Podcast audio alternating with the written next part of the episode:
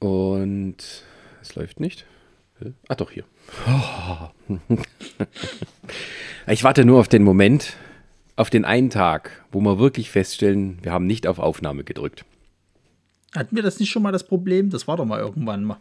Nein, wir hatten, glaube ich, nicht so, wir hatten mal, dass eine Aufnahme unbrauchbar war. Hm. Weil da Fehler drin waren in der Hardware. Äh, und wir haben das nicht abgehört. Aber wir hatten tatsächlich noch nie von wegen, oh, wir reden und reden. Keiner hat auf den Button gedrückt. Aber ist egal. Wir sind heute hier und heute Diesels kräftig. Und das ohne Benzin. Ja.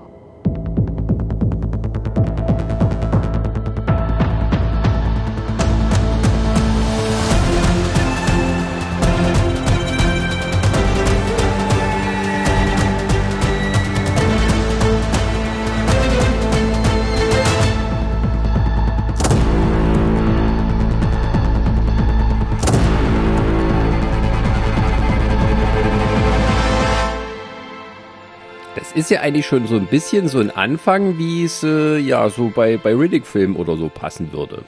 Aber ich finde es ja, ein bisschen cooler. Also beziehungsweise könnte man auch meinen, dass wir irgendwie jetzt Werbung für Christopher Nolan machen.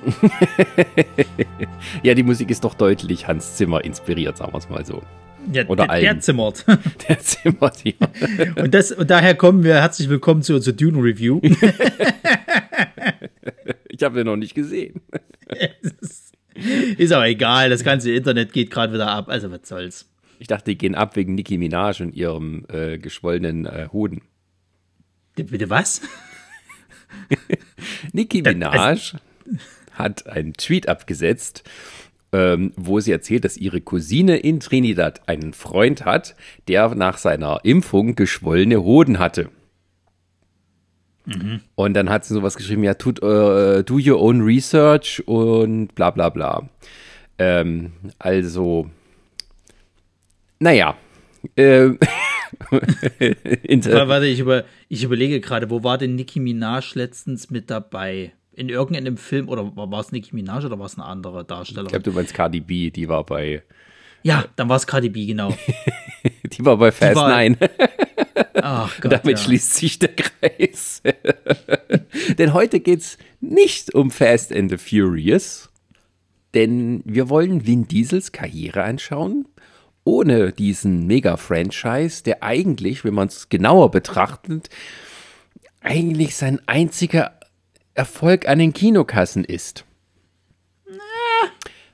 Als Maßstab dafür, dass er so ein großer Star ist. Also bei den anderen Filmen gibt es sozusagen Indie-Erfolge oder eben Fortsetzungen oder Versuche, etwas zu machen, um daraus ein neues Franchise zu bauen, äh, die aber jetzt nicht wirklich von so großem Erfolg gekrönt sind.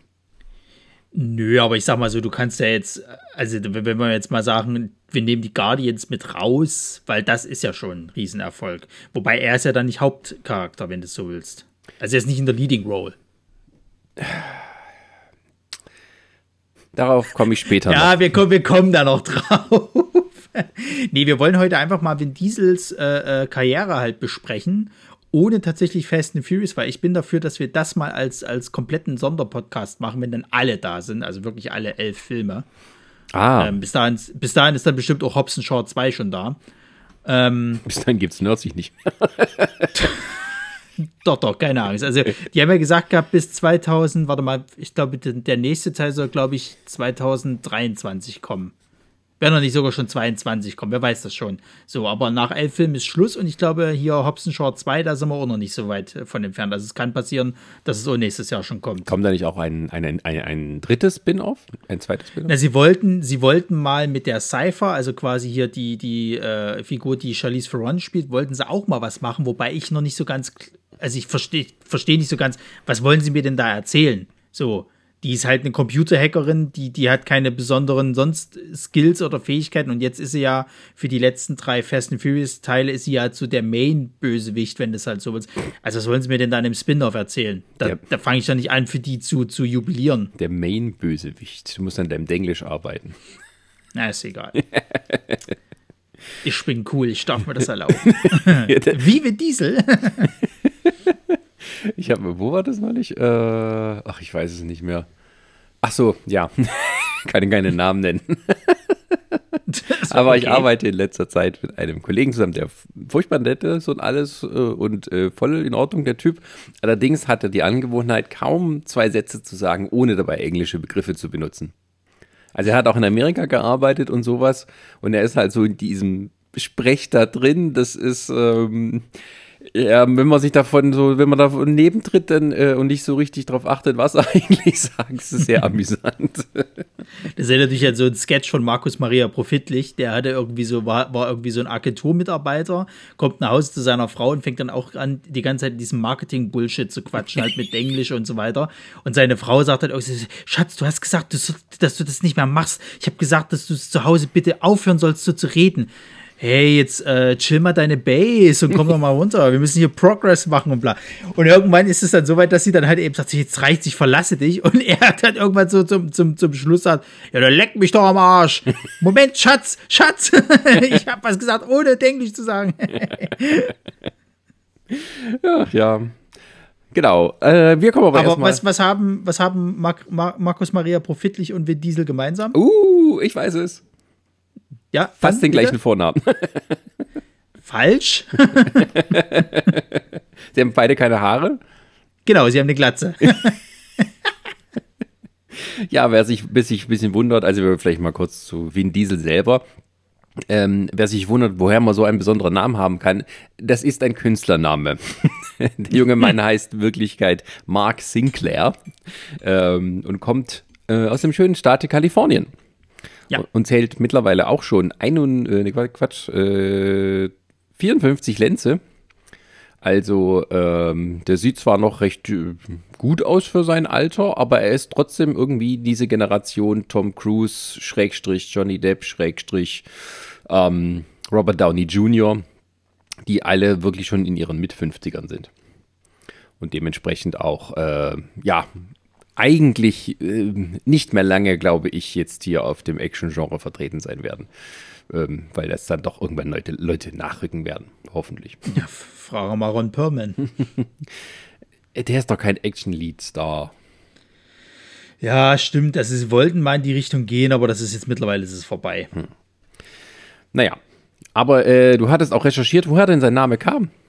Genau, der hat äh, also es, Vin kommt halt von Vincent, das ist halt der, der, der angeheiratete Name seiner Mutter. Und ich fand viel besser, woher Diesel kommt. Den hat er nämlich als Spitznamen von seinen Freunden gekriegt, weil er so eine energiegeladene Art hat. Und die, die komischerweise irgendwie, also die ich komischerweise irgendwie nie sehe, wenn ich bei seinen Interviews bin. Der kommt aber irgendwie so wie so ein relativ, als ob der irgendwie, weiß ich, gekifft hat vorher. So kommt der aber ein bisschen rüber. Ja, außer, äh, hast du mal dieses eine Interview mit ihm gesehen, wo er da diese brasilianische Moderatorin anbaggert? Nee, aber dazu habe ich auch was gelesen gehabt. Das fand ich halt geil, weil ähm, sie dann meinte so, ja, es war mir halt total unangenehm. Ich habe dann irgendwie alles nur so weggelächelt und äh, er dann im Nachhinein halt so meinte irgendwie so, oh ja, nee, also wenn ich da jemand zu nahe getreten bin, ich wollte ja eigentlich nur eine eine äh, schöne Atmosphäre machen und so weiter und so fort. Hm, weiß ich nicht. Also wenn du die irgendwie sagst, ja, lass uns das Interview abbrechen und jetzt erstmal irgendwie was frühstücken gehen. Ah.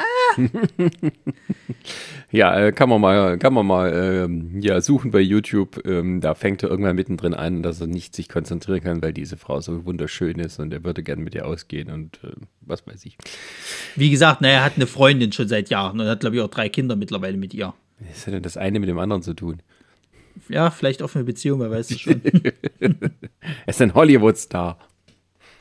Also ich muss ja mal generell sagen, ne, wir hatten ja mal so im Vorgespräch, hatten wir ja schon mal ein bisschen so miteinander geredet und ich war ja immer so der Meinung, dass der eigentlich wenig bis keine Star-Allüren hat, außer halt so diese Geschichte jetzt mit The Rock und bla, sei jetzt mal dahingestellt, wobei ja immer noch ich der Meinung bin, dass vieles davon auch Marketing-Stand ist. Aber ich habe jetzt so in der Recherche rausgekriegt, der ist schon ein ziemliches Macho-Schwein irgendwie.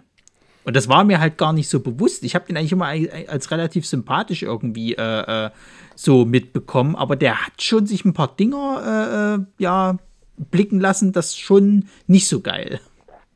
Ja, also er ist, äh, sagen wir mal so, ich weiß nicht, ob er so richtiges Star, das weiß man nicht. Ich meine, das haben die vielleicht auch alle.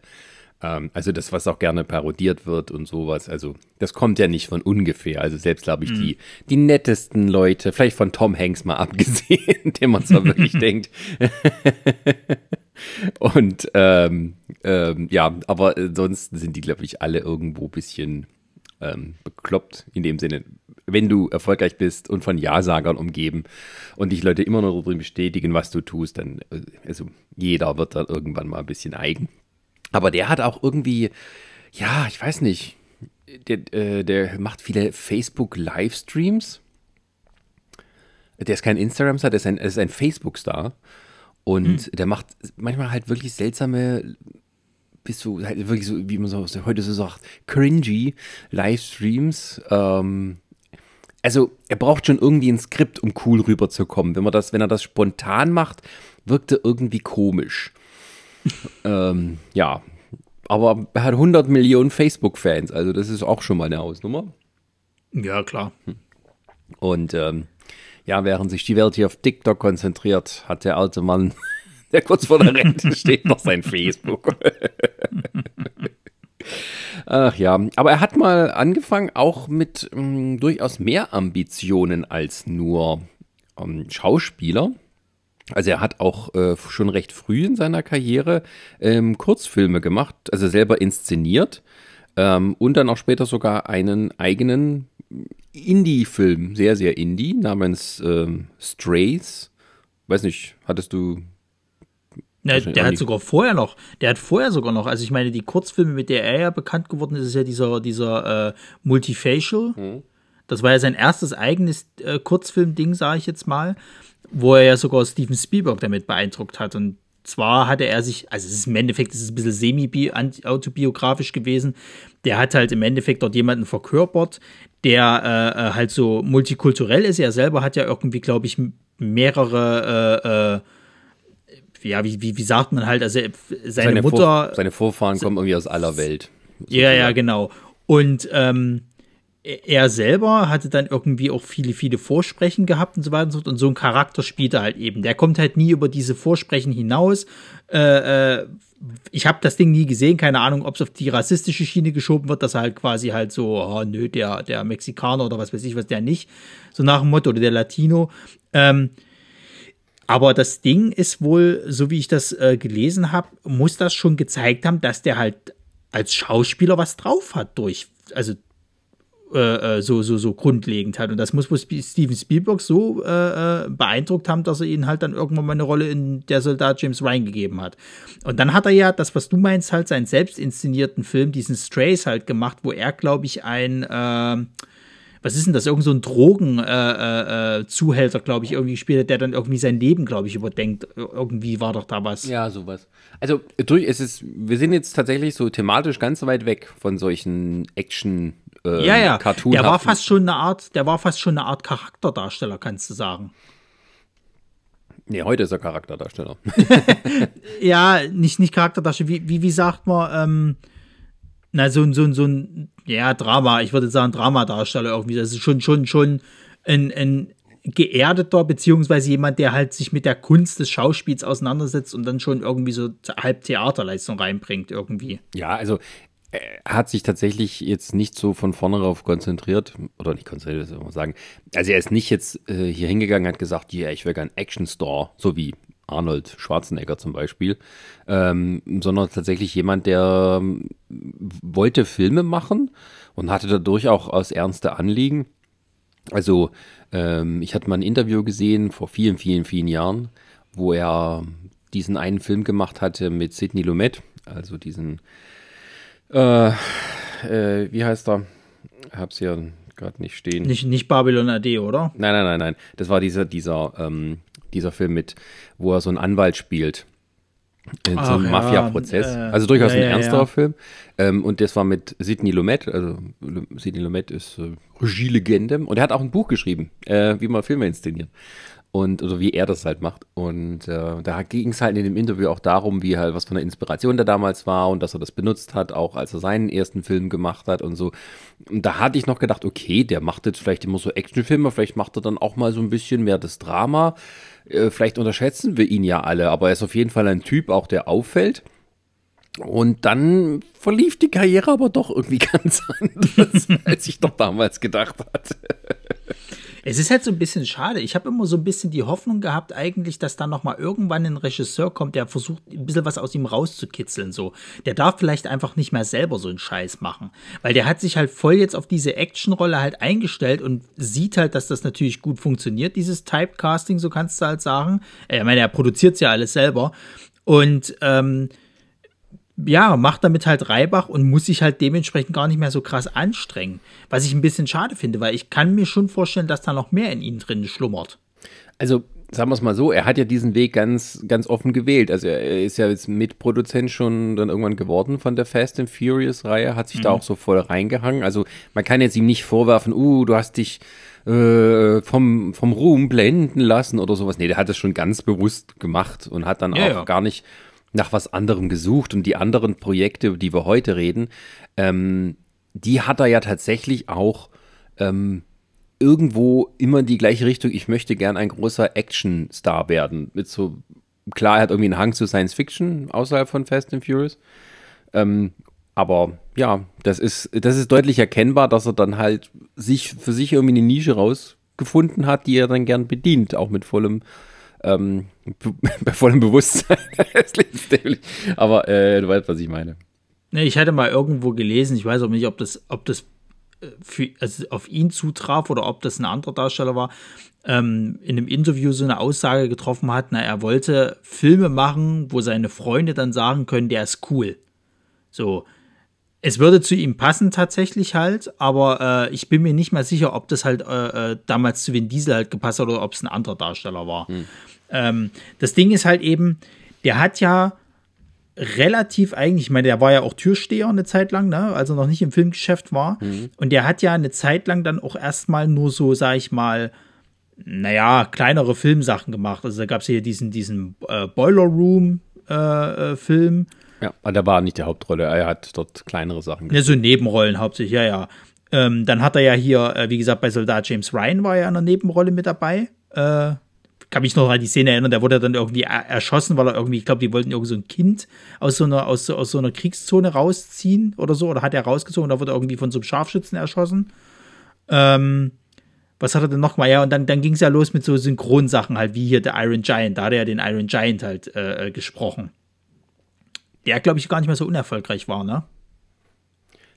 Ähm, also Iron Giant war nicht besonders erfolgreich.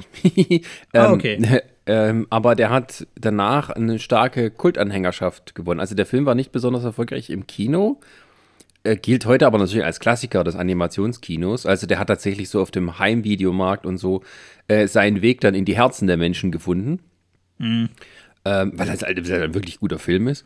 Und ähm, ja, Vin Diesel hat äh, den Roboter gesprochen, diesen Iron Giant eben.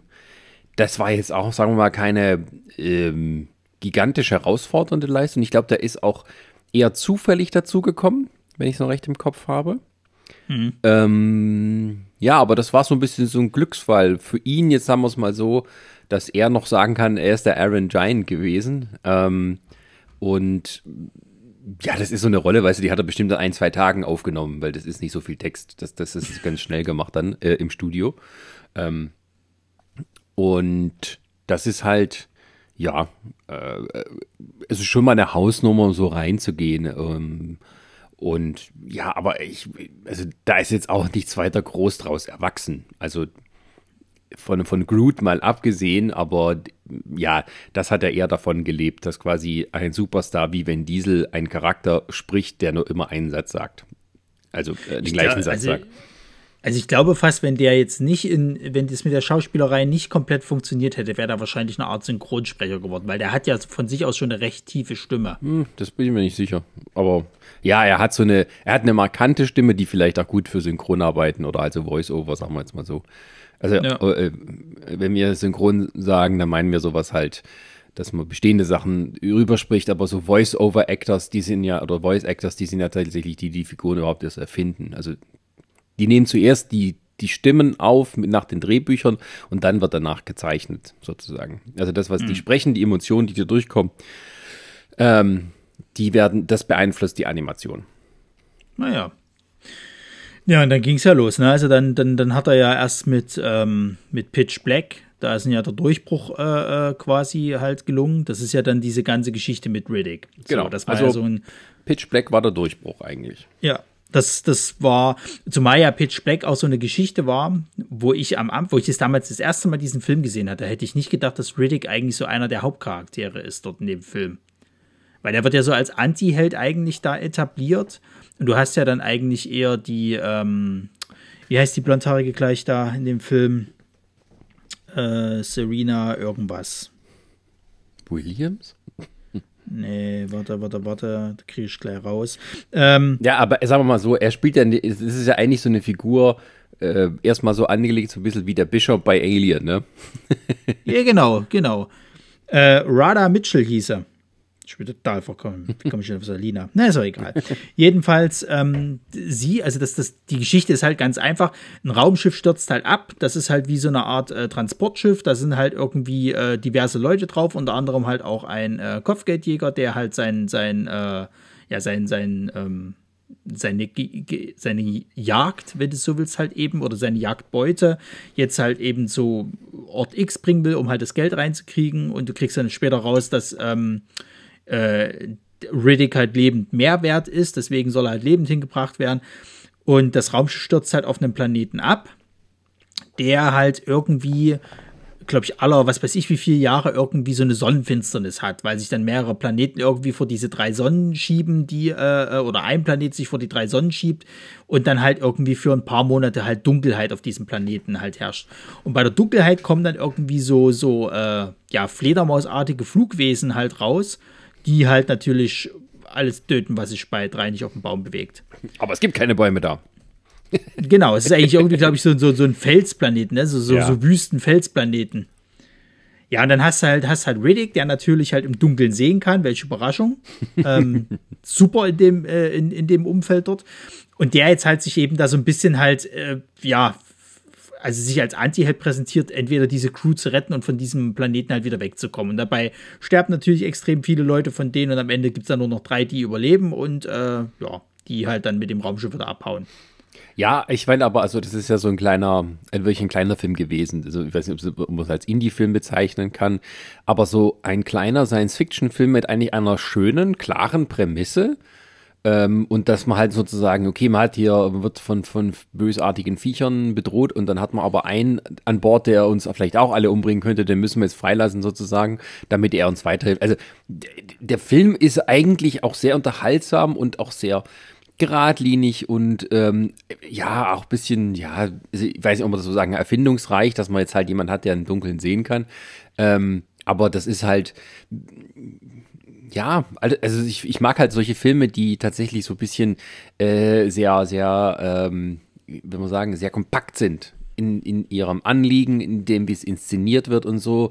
Und gerade bei Science Fiction funktioniert das immer gut, dass man das mit wenig Budget dann auch rüberbringen kann und dann halt eben so Sci-Fi-Elemente drin hat.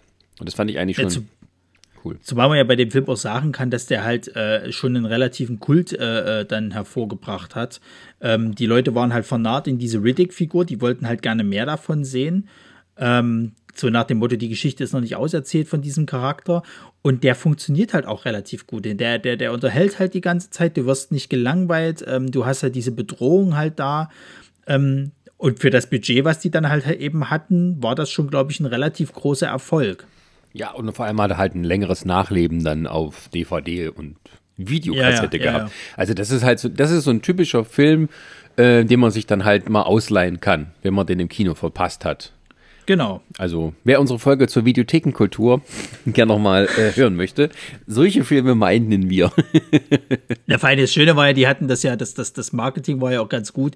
Die hatten ja das Plakat so ein bisschen auch so angehaucht wie Alien, ne? Mhm. Du hast ja auch diese, du hast dann diesen, diesen Kopf von so einem, von so einem grünen, äh, also von, von einem dieser, dieser Flugkreaturen, hat es mit so einem Grün halt hinterlegt quasi. Es ist nicht so ganz zu erkennen, aber du hast eindeutig gesehen, ja, die wollten schon in diese Alien-Richtung gehen. Ja, und das ist halt aber, ähm, ja, ich meine, gut, das sind klar Alien-Anleihen. Also man kann aber, also man kann bei Alien schlecht klauen oder man kann bei Alien gut klauen. Ja, ja. Oder zumindest, sagen wir mal, ist, äh, sagen wir mal, hab ich, sagen wir mal, äh, solche, ähm, solche Creature-Features, ne? Also wo, wo man dann halt von irgendwas von außen bedroht wird, seien es jetzt außerirdische Wesen, Monster, Wölfe, Zombies, irgendwelche Gangs. Es ist ja immer irgendwie das gleiche Prinzip. Ähm, du kannst nicht raus und da ist eine Gefahr im Dunkeln, im Unsichtbaren und der musst du dich stellen. Und das ist halt so, da müsste man eigentlich mal einen Namen für so ein Genre finden. ähm, und da funktioniert das gut. Also der, der Film, also ja, vielversprechender Anfang eigentlich für Vin Diesel. Ja, ja. Das Ding ist halt, die haben ja dann noch mal einen Anime rausgebracht oder einen Cartoon, der halt so ein bisschen zwischen diesem Film und, und dem Riddick halt, äh, Chronik eines Kriegers halt spielen sollte, der letzten Endes nichts anderes ist als so ein bisschen die zweite Hälfte von, von äh, Riddick, die Chroniken des Kriegers. Die sind dann halt auf so einem, also diese letzten drei Überlebenden, die kommen auf so einem äh, Schiff an, was glaube ich auch irgendwie so eine Art Kult ist oder was weiß ich nicht was und sollen dann halt dort äh, glaube ich, als Sklaven verkauft werden oder, oder beziehungsweise sollen, sollen glaube ich, irgendwie in so eine Art Carbonitgestein irgendwie äh, äh, verwandelt werden, was als Energiequelle, also ich krieg's nicht so ganz zusammen. Ähm, jedenfalls ist es halt dann so, dass sich Riddick dann dort eben durchkämpft durch dieses Raumschiff und dann versucht dann eben halt alles äh, äh zu töten und dann irgendwie da wegzukommen. Also es ist halt nichts anderes. Und es ist leider, glaube ich, auch das große Problem dieser Figur. Du merkst, dass denen so ein bisschen die Ideen ausgegangen sind, was man denn jetzt mit dem macht halt. Weil Riddick, Chroniken eines Kriegers, als ich den zum ersten Mal gesehen habe, fand ich den damals okay. War jetzt nicht so der, die mega Offenbarung, aber ist halt kurzweilig so nach dem Motto. Hatte aber von vielen schon gehört, dass der Film irgendwie nicht gut sein soll. Weil der auch vor allen Dingen, naja, so, so, so, der, der fühlt sich irgendwie an, als, als, als ob sie irgendwie nicht so richtig wussten, wie sie jetzt weitermachen soll. Du hast dann irgendwie, da kommt was und okay, was machen wir jetzt als nächstes? Ja, lass mal noch das machen irgendwie so. Und dann haben sie am nächsten Tag irgendwie das Drehbuch wieder umgeschrieben und gesagt gehabt, naja, wir müssen aber jetzt hier noch das reinbringen. Und so fühlt sich halt der Film an. Das geht halt los, dass, dass der halt irgendwie von einem Planeten wieder aufgesammelt wird, von einem Kopfgeldjäger im Knast landet.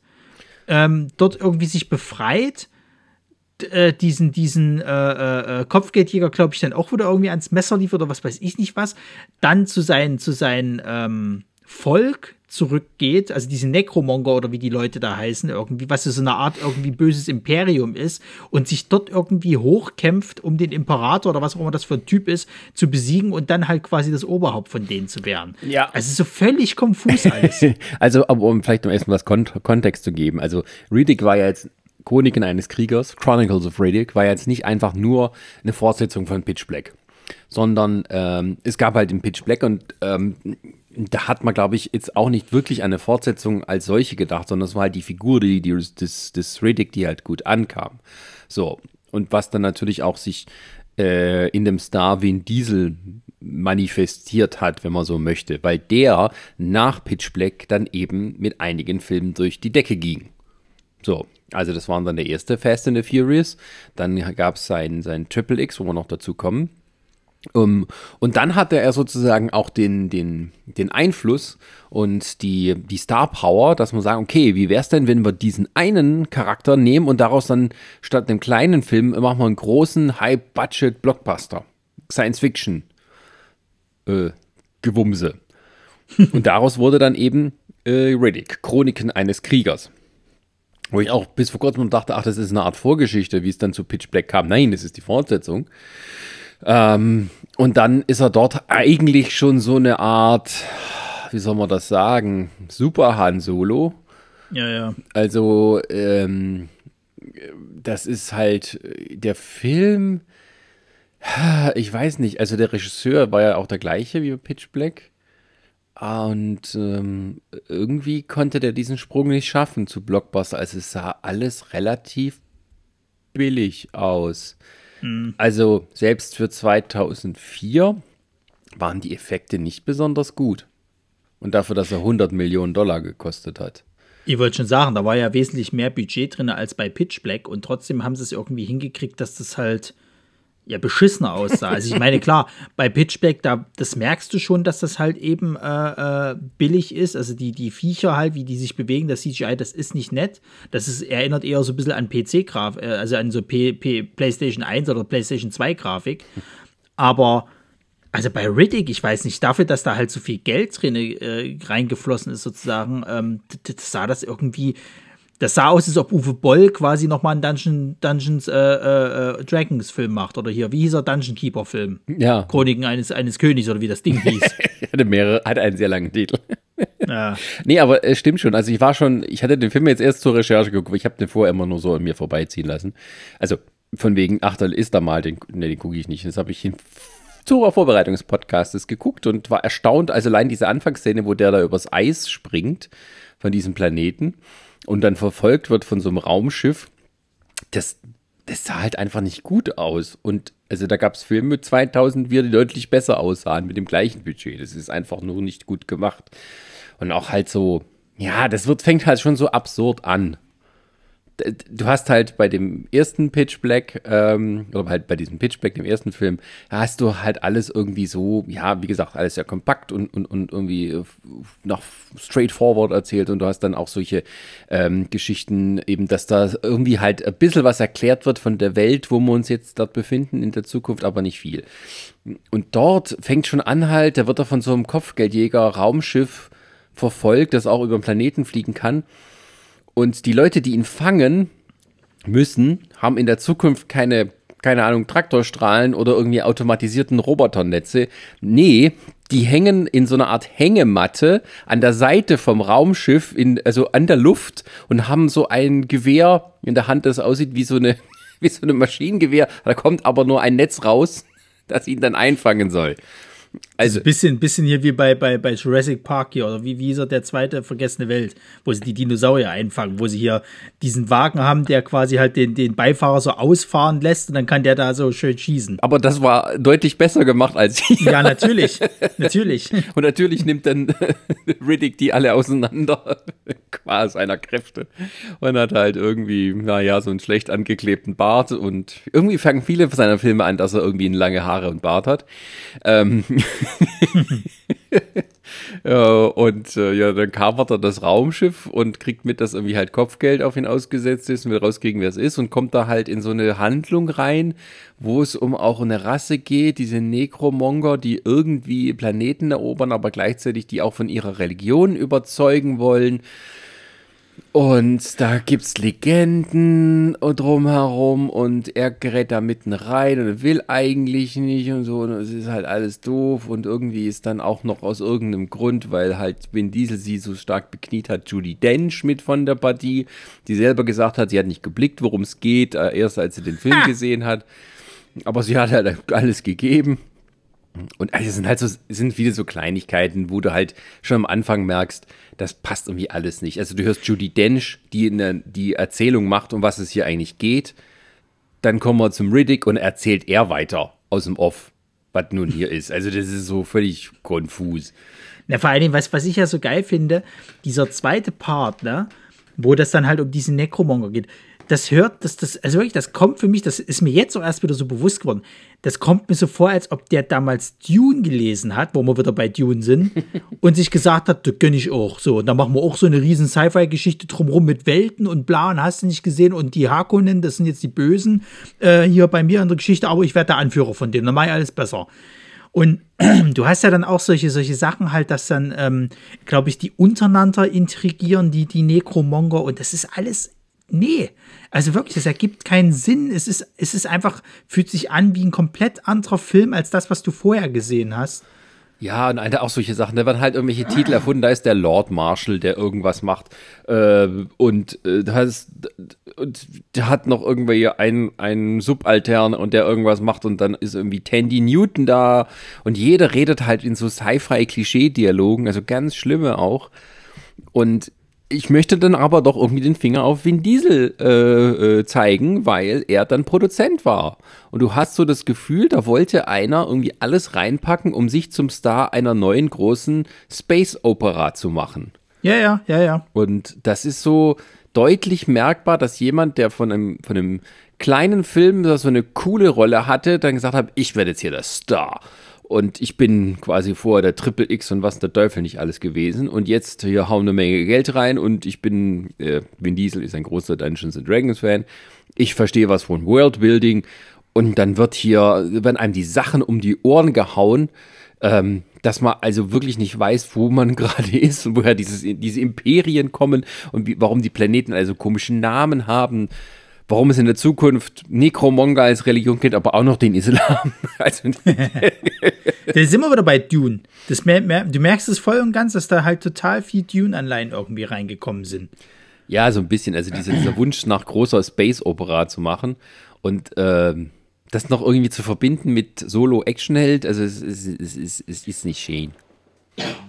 Naja, das Ding ist ja vor allen Dingen, der hat ja dann, glaube ich, in irgendwie, wie war denn das? Der hat doch durch irgendwas die Rechte von, von Riddick wiedergekriegt. Ich glaube, indem er damals bei Fast and Furious 3 als äh, äh, Cameo aufgetaucht ist, zum Schluss hat er, glaube ich, dann dadurch die Rechte an, an der Figur Riddick zurückgekriegt und hat er dann, glaube ich, den dritten dann da, da endlich macht, gemacht, weil er ja gesagt hatte, selber seine Geschichte ist noch nicht auserzählt und er will das unbedingt machen, das ist so eine Herzensangelegenheit. Naja, der dritte Teil von Riddick kam ja erst viel später, weil ja auch, ja, ja. Weil ja auch Chroniken eines Kriegers war ja ein Flop.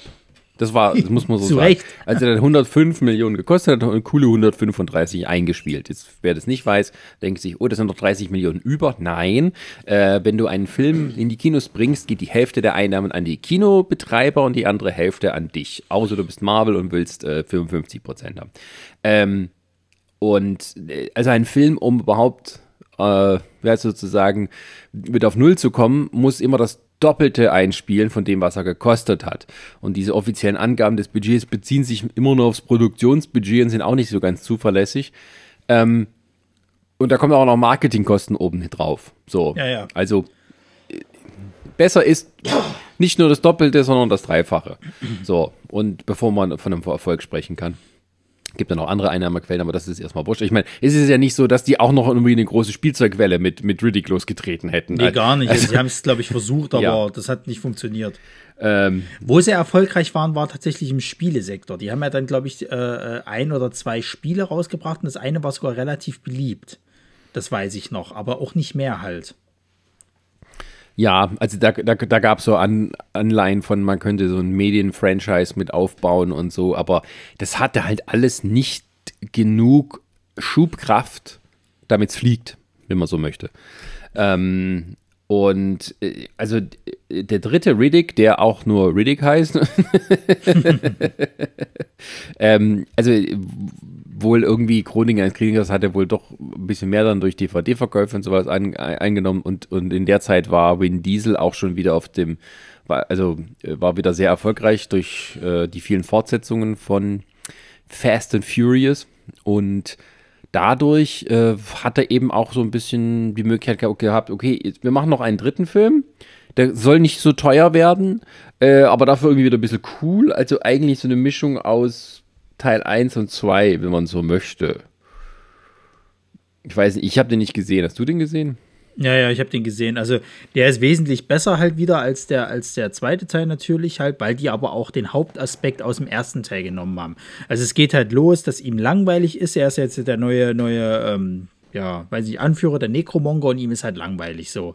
Und dann äh, bei irgendeiner so Mission ähm, oder was weiß ich was, was die gemacht haben, schmeißt ihn Carl Urban, der ja irgendwie sein Berater oder was weiß ich, irgendwie rechte Hand ist, weil der halt auch den Thron für sich will, schmeißt er den irgendwie raus äh, auf den Planeten. Das ist halt auch wieder so ein, so ein, so ein, ja, ich sag mal, verlassener, lebensbedrohlicher Planet und äh, verwundet ihn dann schwer und tralala und haut dann eben ab so. Und dann ist dieser Part der Necromonger eigentlich abgeschlossen. Dann geht auch nie wieder, kommst du da großartig, gehst du da drauf ein oder sonst irgendwas, sondern dann sind wir wieder bei Pitch Black eigentlich, wenn du so willst. Er muss dann halt quasi gucken, dass er auf diesem Planeten überlebt. Es kommt, glaube ich, sogar später nochmal, ich weiß nicht, ob es Kopfgeldjäger sind oder einfach irgendwelche Leute. Ich glaube, es sind Kopfgeldjäger tatsächlich, weil sie ihn ja jagen. Ähm, und gleichzeitig hast du auch wieder irgendwelche Viecher, die da auf diesem Planeten sind. Das sind, glaube ich, diesmal nicht so, dass das halt nur welche sind, die im Dunkeln sehen können, aber sind halt lebensbedrohlich. Und er muss sich dann halt eben so da zur Wehr setzen. Und du merkst halt auch schon in dem Film, also klar, dieser Part halt, Riddick wieder in so einer lebensbedrohlichen Umgebung, er muss sich jetzt wieder halt zurechtfinden, das, das funktioniert halt gut, da guckst du auch gerne zu.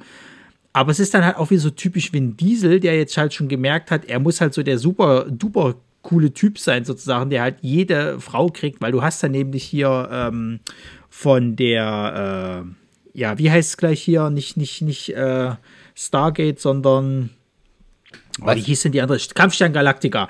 Von der Neuauflage hast du ja hier äh, Katie äh, äh, Sackhoff mit dabei. Ah. die eine äh, lesbische Frau spielt oder lesbische Soldatin. Also es wird auch schon mehrmals gesagt. Soldatin, keine Frau. Aber, aber Vin Diesel kriegt sie natürlich rum, dass sie mit ihm poppen. Ach, ich glaube, die, poppen so, die, glaub, die poppen sogar auch in dem Film. Oh mein So. Gott. Und da denke ich mir halt wirklich, wenn, also wer, wer hat sich das denn ausgedacht? Ich meine, wer, wer kam denn auf die Idee im Drehbuch zu sagen, Jungs, das machen wir. So, also äh, der ist so männlich, dass der sogar halt so eine Frau nochmal rumdrehen kann. So, Weil, also das, oh, also da habe ich damals gedacht gehabt, das kann doch nicht dein Ernst sein, sag mal. So, das sind halt so die Sachen, mit denen du konfrontiert wirst halt in diesem Film. Das ist halt alles relativ wieder over the top. Du bist es ja auch schon von Fast and the Furious und Triple X bist es halt gewohnt, so nach dem Motto. Ähm, okay von mir aus. So lässt dich halt einfach drauf ein, aber wenn das jetzt der Weg ist, den halt Vin Diesel einschlagen will, na, dann hat er, dann bedient er halt nur noch ein spezielles Publikum. Naja, zumindest ist es auch so, dass es äh, einen vierten Teil geben soll, ähm, der immer, der schon vor vielen Jahren angekündigt war. Ähm, aber äh, ob der je kommt oder in welcher Form, das ist noch längst nicht äh, raus. Also das Ding ist, ich brauch's nicht mehr, weil, weil du merkst, du hast jetzt auch an dem dritten wieder gemerkt gehabt, die Leute waren zwar irgendwo glücklich, dass der kam. Und der Tenor war ja auch relativ, äh, dass das halt kein schlechter Film ist. Aber du weißt halt nicht, was soll denn mit der Figur noch passieren. Du wirst dieses Space Opera Ding, was er da auch immer vorhatte, das kriegst du nicht umgesetzt halt, weil das zu uninteressant halt einfach ist. Ähm, und die Figur Riddick funktioniert ja irgendwie immer nur nach diesem Prinzip, ja, setz ihn auf irgendeinem Planeten aus und lass ihn überleben, so nach dem Motto. Und das kannst du meiner Erachtens nach nicht zig Filme irgendwie immer wieder durchziehen. Ich meine, wurde klar, du bei Fast and Furious die Prämisse hast, okay, es ist halt immer derselbe Quatsch. Irgendwo kommt halt ein neuer Feind und dann müssen die Autos sich gegenseitig kaputt schlagen. ähm, Finde ich die aber irgendwie die Thematik wesentlich interessanter als jetzt bei Riddick. Ja, setzen die jetzt auf den nächsten Planeten aus oder gibt es jetzt auf einmal Schlangenwesen, die irgendwie alles zu Stein verwandeln? So, und jetzt muss er da überleben. Das ist, also ich, die Figur gibt mir einfach nichts mehr. So, die ist jetzt auserzählt. Lasst ihn ruhen. So, ich brauche da nichts Neues mehr. Ja, es ist halt. Ähm, das hätte man wahrscheinlich anders machen sollen. Also, dass man da irgendwie auch so eine Mythologie aufbaut und dann in jedem Film schwerere Aufgaben für Riddick ähm, macht. Vielleicht ihm auch irgendwie so eine geheimnisvolle Mythologie, also Vergangenheit zu geben, ähm, wo es dann irgendwas rauskommt und das auch zu dem Ende führt. Also es ist halt so, ja, typisch so wie ein Diesel erstmal gleich Vollgas geben, ohne zu wissen, wohin. Naja, naja. Ähm, und ja, das, das hat man dann auch. Also möchtest du jetzt gerne ähm, ein bisschen chronologischer vorgehen oder franchisiger? Ja, ich würde Franchise vorher, weil ich würde jetzt dann gleich auf Triple X zu genau, sprechen kommen. das hatte ich nämlich auch gedacht, weil das ist so, so ein ähnliches Beispiel. ja, das stimmt. Also Triple X ist ähm, ein Film, der nicht darum geht, dass man jetzt Pornos macht. Bedauerlicherweise. Kennst du, kennst du die Story dahinter, dass, dass die halt tatsächlich das, das mittlere X anders geschrieben haben als die anderen zwei X, um halt eben eine Verwechslung mit der Pornoindustrie halt eben, äh, ja, äh, äh, nicht zu haben? Ja, nee, aber gut.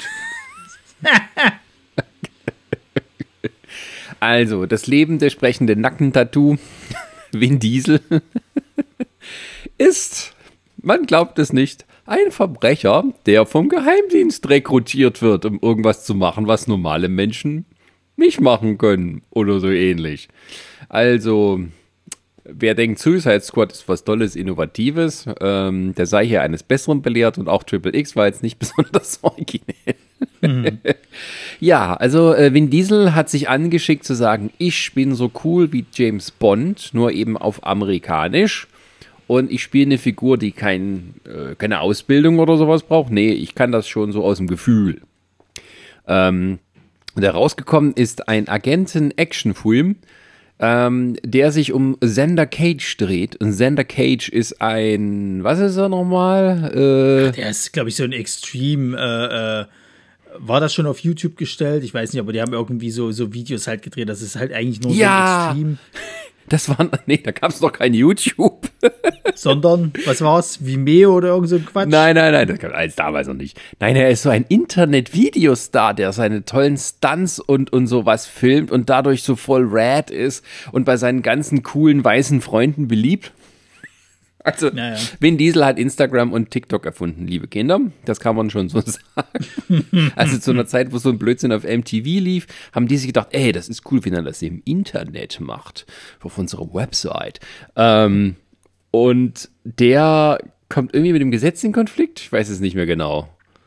Es ist ja so, dass Oder die. Ähm, nee, der hat, der hat irgendein Auto geklaut. Ja. Von, von, von, von irgendeinem so, so einem reichen Typen da, der wahrscheinlich irgendwie gegen, gegen diverse Umweltgesetze oder sonst irgendwas halt, äh, also nicht verstößt, aber der halt natürlich nicht so, so, so äh, mit rechten Dingen sein Geld macht äh, politisch gesehen jetzt. Und er ist natürlich so eine Art Aktivist, der natürlich das den Leuten auch heimzahlen will, neben seinen Extremscheiß und dann eben irgendwie äh, das Auto klaut und dann einen Stunt damit macht und das aber alles auf Video äh, quasi halt ähm, aufnimmt und dann gleichzeitig noch so ja, Linksaktivisten Predigten hält, so nach dem Motto halt so, ja, ja, die Umwelt ist wichtig und äh, was machen wir mit Leuten, die sich gegen die Umwelt äh, äh, lehnen und so weiter und so fort? Ja, wir werden ihnen eine äh, Abreibung verpassen, bla bla bla. Und dann zerstört er halt eben das Auto so. Wenn man jetzt mal von Umweltaktivitäten ausgeht, ne, das Auto bleibt wahrscheinlich da unten liegen so. Also er schmeißt das eine Brücke runter, die da irgendwo im Wald oder was das ist oder, oder irgendwelche Steppen, wo Weltbrände, äh, also Waldbrände passieren können, so, nur so am Rande. Ähm, ach ja, ja, generell, also er ist halt, er wird so als, als so ein extremer Typ angesehen. Also so Extremsport war ja zu der, ja, zu der, zu der damaligen Zeit war das ja so dieses Nonplusultra, wow, die sind alle verrückt und die müssen ja auch alle Drogen nehmen und überhaupt und hören immer diese laute Musik. Ähm, da ging es ja, glaube ich, darum, die wollten jemand unkonventionellen halt suchen, der halt eben Sachen also, macht, für die die normalen Agenten nicht ausgebildet sind. Also es, es ist irgendwie wieder mal, es, wir befinden uns so noch in der Zeit, als ähm, die Sachen wurden geschrieben und produziert äh, vor 9-11, kamen aber später raus. So, da musste man sich noch irgendwelche Feinde ausdenken und dann hatte man sowas wie eine russische Terroristengruppe, die nach dem Fall der Sowjetunion irgendwie jetzt mit biochemischen Waffen oder was, ich glaube biochemische, andere sind Atomsprengköpfe. Ja, ist eine biochemische Waffe. Genau, die dann halt... Stille äh, Nacht. Stille, genau ähm, die jetzt halt die Welt bedrohen, bla bla bla, und die entdecken die Undercover-Agenten und dann sagt sich hier Samuel L. Jackson von der NSA, ich hab die Idee, wir suchen uns irgendwelche Typen von der Straße aus dem Internet und heuern die als Agenten an, weil das sind die geilsten. Und ja, dann machen die hier so eine, einen Test mit ihm, wo er in das Café geht, was bisschen aussieht wie das Café bei Pulp Fiction. Wie man ja, das hier ja. so ist, aber naja, Samuel L. Jackson und stellt ihm da eine Falle, aber der Vin Diesel hat ihn komplett durchschaut, weil er so klug ist. Und dann gibt es irgendwie noch, dann wird er irgendwie entführt, aber es ist, denkt, das wäre falsch, aber es ist echt. Ähm. Aber es war ja auch bloß ein Test. Und dann bricht er dort aus und äh, ja, also, also, also auf haarsträubende Art und Weise. Also der Film, der Film ist die ganze Zeit so. Sander Cage entkommt immer irgendwie mit irgendwelchen völlig absurden Stunts, ähm, die halt wirklich, sagen wir mal, eher das Schlechte von James Bond betonen, wenn es nämlich so in die Richtung Cartoon schon geht und Selbstparodie. Ja, du, du hast ja die Grundprämisse des Films ja gar nicht verstanden. Die haben nämlich damals den Film so bewertet, das ist der James Bond für die Xbox-Generation. Ja. So, und du siehst ja auch gleich in der ersten Szene, wird ja ein James Bond Lookalike-Typ quasi erschossen. Ja. Das soll ja sozusagen implizieren, Leute, James Bond ist tot, jetzt sind die Extremsportler eure neuen Helden. Ja, ja, und dann gibt es auch später so wir eine. Kommen wir, wir, wir, kommen im dritten Teil noch zu einer anderen äh, Geschichte, die so ähnlich ist. Komme ich nachher noch zu. wo, wo ich halt wirklich auch so äh, bei, bei äh, äh, dass mich, dass mich als James Bond-Film extrem angekotzt hat, wo er halt auch diese Fallschirmszene nachmacht. Ähm, aus äh, Der Spion, der mich liebte. Ähm, also, wo James Bond mit dem Fallschirm entkommt, durch so eine, also wo so ein Cliff vom Skiern abstürzt, öffnet seinen Fallschirm, den er die ganze Zeit dabei hatte, und da ist der Union Jack drauf. Mhm. Und das ist durch, das ist ein cooler, unvergesslicher Kinomoment. Aber hier sind der Cage, hat die Stars and Stripes drauf, so bläh. Das ist so nicht cool und auch nicht, also nicht mal ansatzweise originell. Und das ist halt wirklich so, das ist so Assi-Film. Na, na, vor allen Dingen, na, vor allen Dingen bei diesem Stunt ist ja tatsächlich ein Stuntman damals ums Leben gekommen, ne? Ja, das ist ja noch schlimmer. ja, ja. Also, das Ding ist ja auch an dem, an dem Ganzen, also ich muss auch sagen, ich habe mir den jetzt halt äh, äh, wieder seit Jahrzehnten angeguckt. Also ich weiß gar nicht, ich habe den früher mal irgendwo auf Pro7 oder so, der lief er halt eben so, ja, ganz cool für die damalige Zeit. Und jetzt habe ich mir den nochmal angeguckt äh, in Vorbereitung und Also, nee. Das geht ja, das geht ja schon los, ne Rammstein in der Kirche, die da anfangen, ein, ein Konzert zu geben. Boah, dann dieses Bang, Bang, Feuer frei und du denkst dir, ah Leute, nee. So, also alles, alles jetzt schon in der ersten Szene schreit danach, dass das hier eine Vollkatastrophe wird. und dann geht das die ganze Zeit so weiter. Du spielst, du hast die ganze Zeit diesen Score von New Metal und Techno-Kram und du merkst halt so richtig, wie halt äh, immer wieder irgendwie auch so reinge. Das sagt ja auch Santa Cage, glaube ich, in dieser Verfolgungsszene, in der allerersten, wo er das Auto geklaut hat, so, ja, die Politiker wollen euch erzählen, dass, dass Videospiele und Rapmusik das Schlimmste der Welt ist, aber ich sage euch, das ist alles cool. Boah, wo ich mir halt immer wieder sage, halt, du merkst richtig, das ist wie von, von einem alten Mann geschrieben, der noch mal gucken will, dass er die coolen Kids von heute abholt, so nach dem Motto, sagt, ey, guck mal, ich erzähle euch was Cooles, ne, Videospiele, da findet doch super bestimmt sozusagen, oder Rapmusik, ne, kennst du hier äh, irgendwie, weiß ich nicht, äh, äh, Tupac oder, oder sonst irgendjemanden halt so, das ist cool, sage ich dir. Und du als, als, als der in diesem Alter ist, denkst dir, nee, das ist nicht cool. Also, Entschuldigung, also, aber. Es hat ein jüngerer Herr geschrieben, ähm, der damals auch sogar noch, obwohl er war älter, wenn ich jetzt gerade lese, als, äh, als Vin Diesel. aber damals so Mitte, Anfang 30. Ähm, ja, aber es ist schon irgendwie, also ja, ja die Hollywood-Version ja von. Äh, ich wollte schon sagen, das zieht doch auf 14, auf 14 bis 16-Jährige ab, das Ding. Und dann schreibt das ein über 30-Jähriger, der halt, wo du richtig merkst, du bist aber an den Trends vorbei. So, also, äh, die haben ja auch teilweise beschissene Sponsoren gekriegt. Also, also du hast ja, die, die, die kommen immer damit, dass das halt so diese Xbox-Generation ist. Du siehst nicht eine einzige Spielkonsole in dem ganzen Ding. Ähm, okay. so, und was mir am meisten auf die Eier gegangen ist, was mir auch mal so aufgefallen ist, das ist ja tatsächlich vom selben Regisseur inszeniert, der ja auch den ersten Fast and the Furious gemacht hat. So. Ja. Und Triple X, wenn du da mal genau drauf hingehst, das geht ja auch darum, dass er den, den Oberbösewicht halt damit reinlegt, dass er ihm ja erstmal Autos beschaffen soll. Wie in Fast and the Furious. er kriegt, er, er, er, er selber möchte ein Auto haben, ein ganz besonderes. Das ist ein Dodge Charger. Also, nee, Quatsch ist es nicht. Das ist ein Pontiac GTO irgendwas.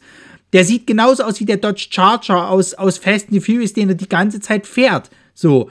Und der wird ja dann auch mega umgebaut. Das ist ja so das neue Bond-Mobil, so nach dem Motto, ne? Dass der irgendwie Raketen und allen möglichen Scheiß dann irgendwie im Endeffekt. Du hast einen Q, der, der irgendwie so eine jüngere Version ist und so einen auf Hip und bla und aber auch eigentlich total bekloppt ist. Also, für mich ist das tatsächlich irgendwie die, die, der geistige Vorgänger und auch gleichzeitig die, die Vorankündigung, was Fast and the Furious eigentlich in der Essenz sein soll und mal noch wird. Ja, tatsächlich. Also das ist so eine Art, also du könntest diese, diese Filme, könntest du ein Crossover machen und man würde nichts merken. Nö, da komme komm ich dann noch beim dritten dazu halt. Ähm, Fast and Furious ist, ist, ist für mich mittlerweile echt kein guter Film, weil der ist, der ist, erstens mal ist der lang, da passiert irgendwie mir zu viel. Also du hättest allein diese, diese, diese, diesen zweiten Test, den die da machen, wo die halt noch mal rausgeschmissen werden und die müssen dann zu dritt in dieses komische mexikanische Kartell. Äh, äh du, du, meinst, äh, Triple X ist dir zu viel, nicht Fast and Furious. Meine ich doch, Entschuldigung. Ja, siehst du, so ist schon durcheinander. ähm, wo die halt eben da, da zu diesem mexikanischen Kartell gebracht haben, wo Danny Trejo natürlich auch noch auftaucht. Ne? Mhm. Ist ja klar, dass der da auch noch mal mit reinkommt. ähm, das ist viel zu lang also diese, diese Fluchtszene, die er da hat, wo er dann irgendwie diese Motorradstunts halt bringt, das ist viel zu lang und ist auch meiner Erachtens nach komplett sinnlos, weil, weil äh, irgendwie das nochmal so der Test ist, wer wird, wer ist denn jetzt derjenige von den dreien, der halt diese Mission kriegt. Dieser ganze Aufbau, äh, äh wie er halt diese, diese Bösewichte infiltriert, das ist viel zu lang inszeniert. Diese Diebesgeschichte, die er dann angeblich hat mit der verdeckten Ermittlerin, die ja auch bei dem Bösen mit drin ist, vom, glaube KGB oder was die war das ist auch, also, also, du merkst, da ist keine Chemie zwischen den beiden. Die hat auch absolut keine Präsenz, die Frau. Ähm, der Obermufti, der spielt halt, also der macht ja sehr oft solche, solche Bösewichtenrollen und du merkst, er spielt einfach so sein Standard-Russenprogramm ab. ähm, das ist echt nicht, das ist echt nicht, echt nicht lustig und ähm, diese, diese Endszene quasi, wo die halt dieses, dieses Boot äh, verfolgen, was ja dann quasi halt diese stille Nacht, äh, äh, ja, Biowaffe dann irgendwie mit sich hat die ist viel zu lang. Die ist äh, äh, äh, auch, also total, du merkst wirklich richtig, wie immer wieder James Bond halt durchscheint. Oder halt eben. Und sie keine. Ja, sorry, aber das ist tatsächlich auch so großen Teilen sicher inspiriert vom zweiten Mission Impossible. Weil da hast du genau das, das, Gleiche. Ja. Irgend so eine, äh, ja, möchte gern äh, Biowaffe, die halt, äh, die McGuffin-Biowaffe. Und ähm, dann halt, ja, also es ist, erinnert mich, hat mich vieles daran erinnert, äh, vom Stil her und von diesem möchte gern cool sein, dass es halt irgend so ein komischer Hybrid ist. aber du merkst halt, wie, genau, aber du merkst halt, wie eben äh, gerade James Bond, sei jetzt mal dahingestellt, dass die, die, äh, späteren ja auch recht actionlastig sind. Also von mir ist auch die Pierce Brosnan-Filme dann schon so. Alle, und, und Mission Impossible, dass das die besseren da Sachen sind, die das halt besser umsetzen. Selbst wenn Logisch. du sagst, okay, Mission Impossible ist mittlerweile halt ein Rip-Off von James Bond, bloß mit ein bisschen mehr, mehr Stunts und so. Ja, aber der macht es halt tausendmal besser. Da ist es wirklich so das Prinzip besser geklaut als, als, als schlecht nachgemacht, so nach, nach dem Motto. Und, und bei Triple. ja, aber bei Triple X finde ich, funktioniert das einfach nicht. Weil ich finde halt auch, dass du mit, mit, mit Sander Cage selber gar nicht mitfühlst, weil der ist das absolute Arschloch. Ja. Der ist so unsympathisch in diesem ganzen Film und das liegt nicht nur an der deutschen Synchronisation. Nee, das liegt, ich meine, das ist so der Anfang vom Ende, ein bisschen hätte ich, hätte ich gesagt, von Vin Diesel schon sehr früh. Dieses, auch dieses total Selbstverliebte. Also, da kannst du mir nicht erzählen, dass es nicht so ist, äh, äh, als hätte er jetzt irgendwie eine Figur erfunden. Nee, der spielt schon zum großen Teil sich selber. Oder so, wie er gern wäre. Sagen wir es jetzt mal so. Und ähm, das ist halt auch das, was irgendwie da ja, abstoßen ist jetzt ein bisschen hartes Wort ist, aber es, es, es bringt einen nicht dazu zu sagen, okay, das ist ein cooler Typ, den bewundere ich. Oder okay, das ist ein Typ mit, mit Fehlern, aber da fieber ich mit, dass er es schafft. Also nichts von denen. Sondern es ist halt, ähm, es ist so ein bisschen wie der, äh, wie der, der coole Sidekick, den man auf eine Mission schickt, der, der dann aber irgendwie so nach der Hälfte des Films umgebracht wird, weil er einmal zu coolen Spruch hatte. Und dann muss der richtige Held muss ihn rächen. Also das ist so, ähm, was mich halt vor allem dran stört, ist halt, dass dieses, diese null Selbstironie dabei. Es ist alles so furchtbar ja, ja. absurd und, und äh, over the top gemacht und es ist klar, ja, okay, verstehen schon, das ist alles noch so ein bisschen nach 90er Vibe, wo man dann eben, ja, so viel Selbstironien auch macht, was auch James Bond dann gemacht hat, wo man erkennt, okay, das ist völlig übertriebene Action und so, aber wir machen das mit einem kleinen Augenzwinkern. Und hier ist halt das nichts Ding, mit Augenzwinkern. Nee, gar nicht. Und das Ding ist halt, ich finde zum Beispiel, wenn du jetzt mal von diesen coolen Charakteren ausgehst, ne, da hast du ja viele in der Filmgeschichte. Finde ich aber zum Beispiel, wenn du jetzt mal jemanden gegenüberstellen willst wie ein Blade, Ne? Hm. Der halt ja auch so ein auf übercool macht, in dem ja auch vieles eigentlich so gelingt aus dem FF, kannst du sagen. Also du, du hast auch öfters mal so das Gefühl, nichts kann ihn irgendwie eine Bedrohung sein. So. Aber bei Blade funktioniert das irgendwie besser. Du kaufst ihm das auch irgendwie mehr ab, dieses sto äh, stoische, äh, äh, teilweise irgendwie schon immer einen locken Spruch noch auf, auf den Lippen und so weiter und so fort. Bei, bei Sander Cage ist es halt echt so, im realen Leben wäre das so ein, so, ein, so ein Maulheld, wo du irgendwann dir sagst, ey, du kannst ihm auch einmal, einmal ordentlich auf die Schnauze geben, dann liegt der flach und, und, und du bemerkst, dass da gar nichts dahinter ist. So. Wie tatsächlich viele von den heutigen äh, äh, äh, ähm, ja, Deutschrap-Leuten also tut mir leid, aber gerade diese ganzen, ganzen hier, diese in dieser Nach-Agro-Berlin-Zeit da entstanden sind, das kommt mir genauso rüber wie diese Santa Cage-Typ. Äh, äh, äh die werden sicher in Vin Diesel ein Vorbild ziehen für ihr Outfit mhm. und ihre äh, Hautkunst, die sie sich ja, stechen ja, lassen. Ja, ja.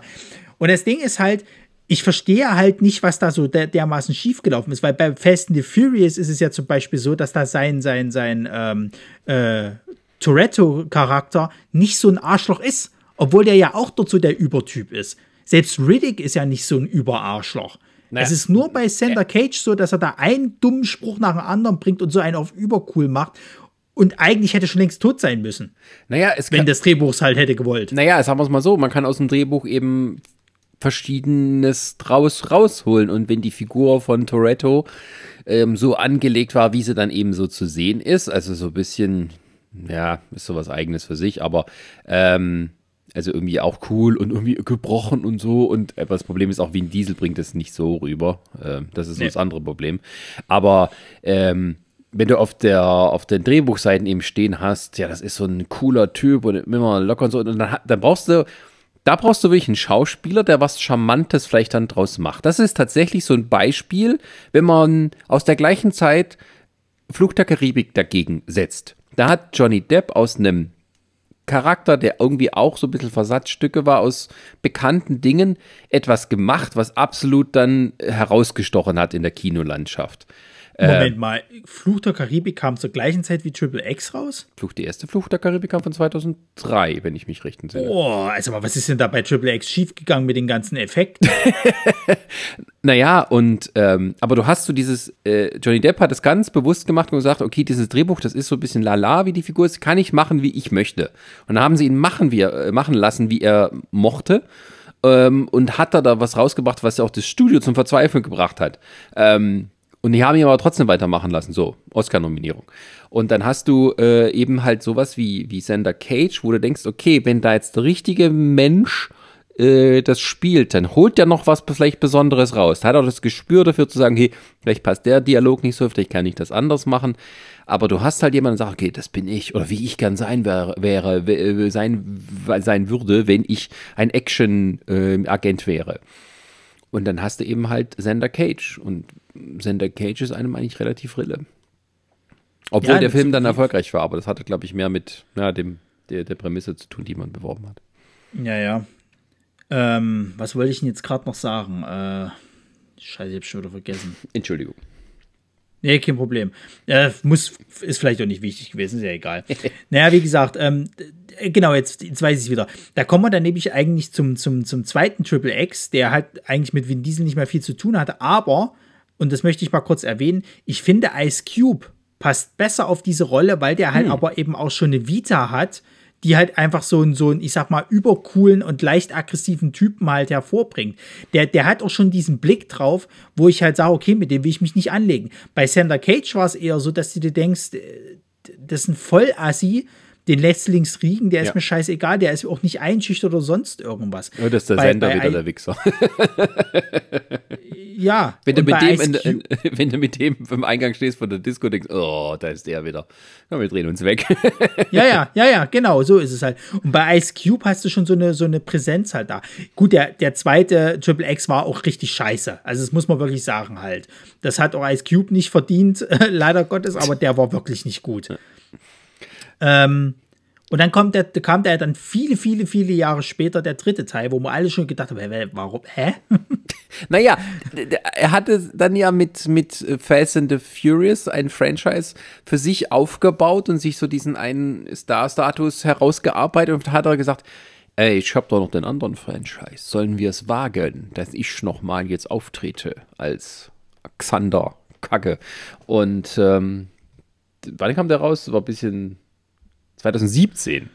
Also ja, ja, very, ja, very viel later, als schon wir äh, in den Gefilden von Fast and Furious 8 sind, mit seiner 50 Kilometer langen Landebahn, wo Flugzeuge verfolgt werden, also eine Späße, mhm. wo das Publikum nun auch bereit war, wie Diesel in solchen Rollen zu akzeptieren ähm, oder es nur erwartet hat.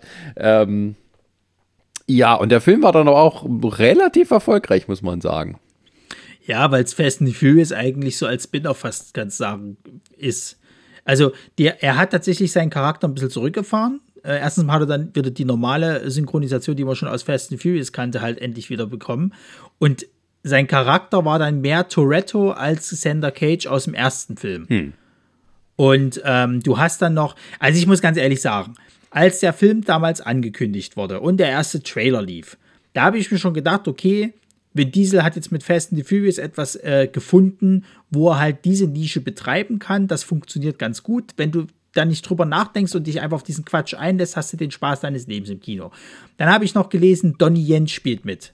Ja, geil, gut, gehe ich rein, bin ich gekauft. Weil Donnie Yen äh, äh, äh ist halt einfach ein großer Martial Arts äh, äh, äh ja, Schauspieler, der es drauf hat, der Martial Arts richtig gut kann, den ich halt im, im, im äh, Hongkong-Action-Kino halt liebe und, und ähm, mir gerne halt die Sachen angucke. Und als er dann, dann auch so langsam die amerikanischen Filme mitgemacht hat, das ist immer geil. So, okay, gucke ich mal an.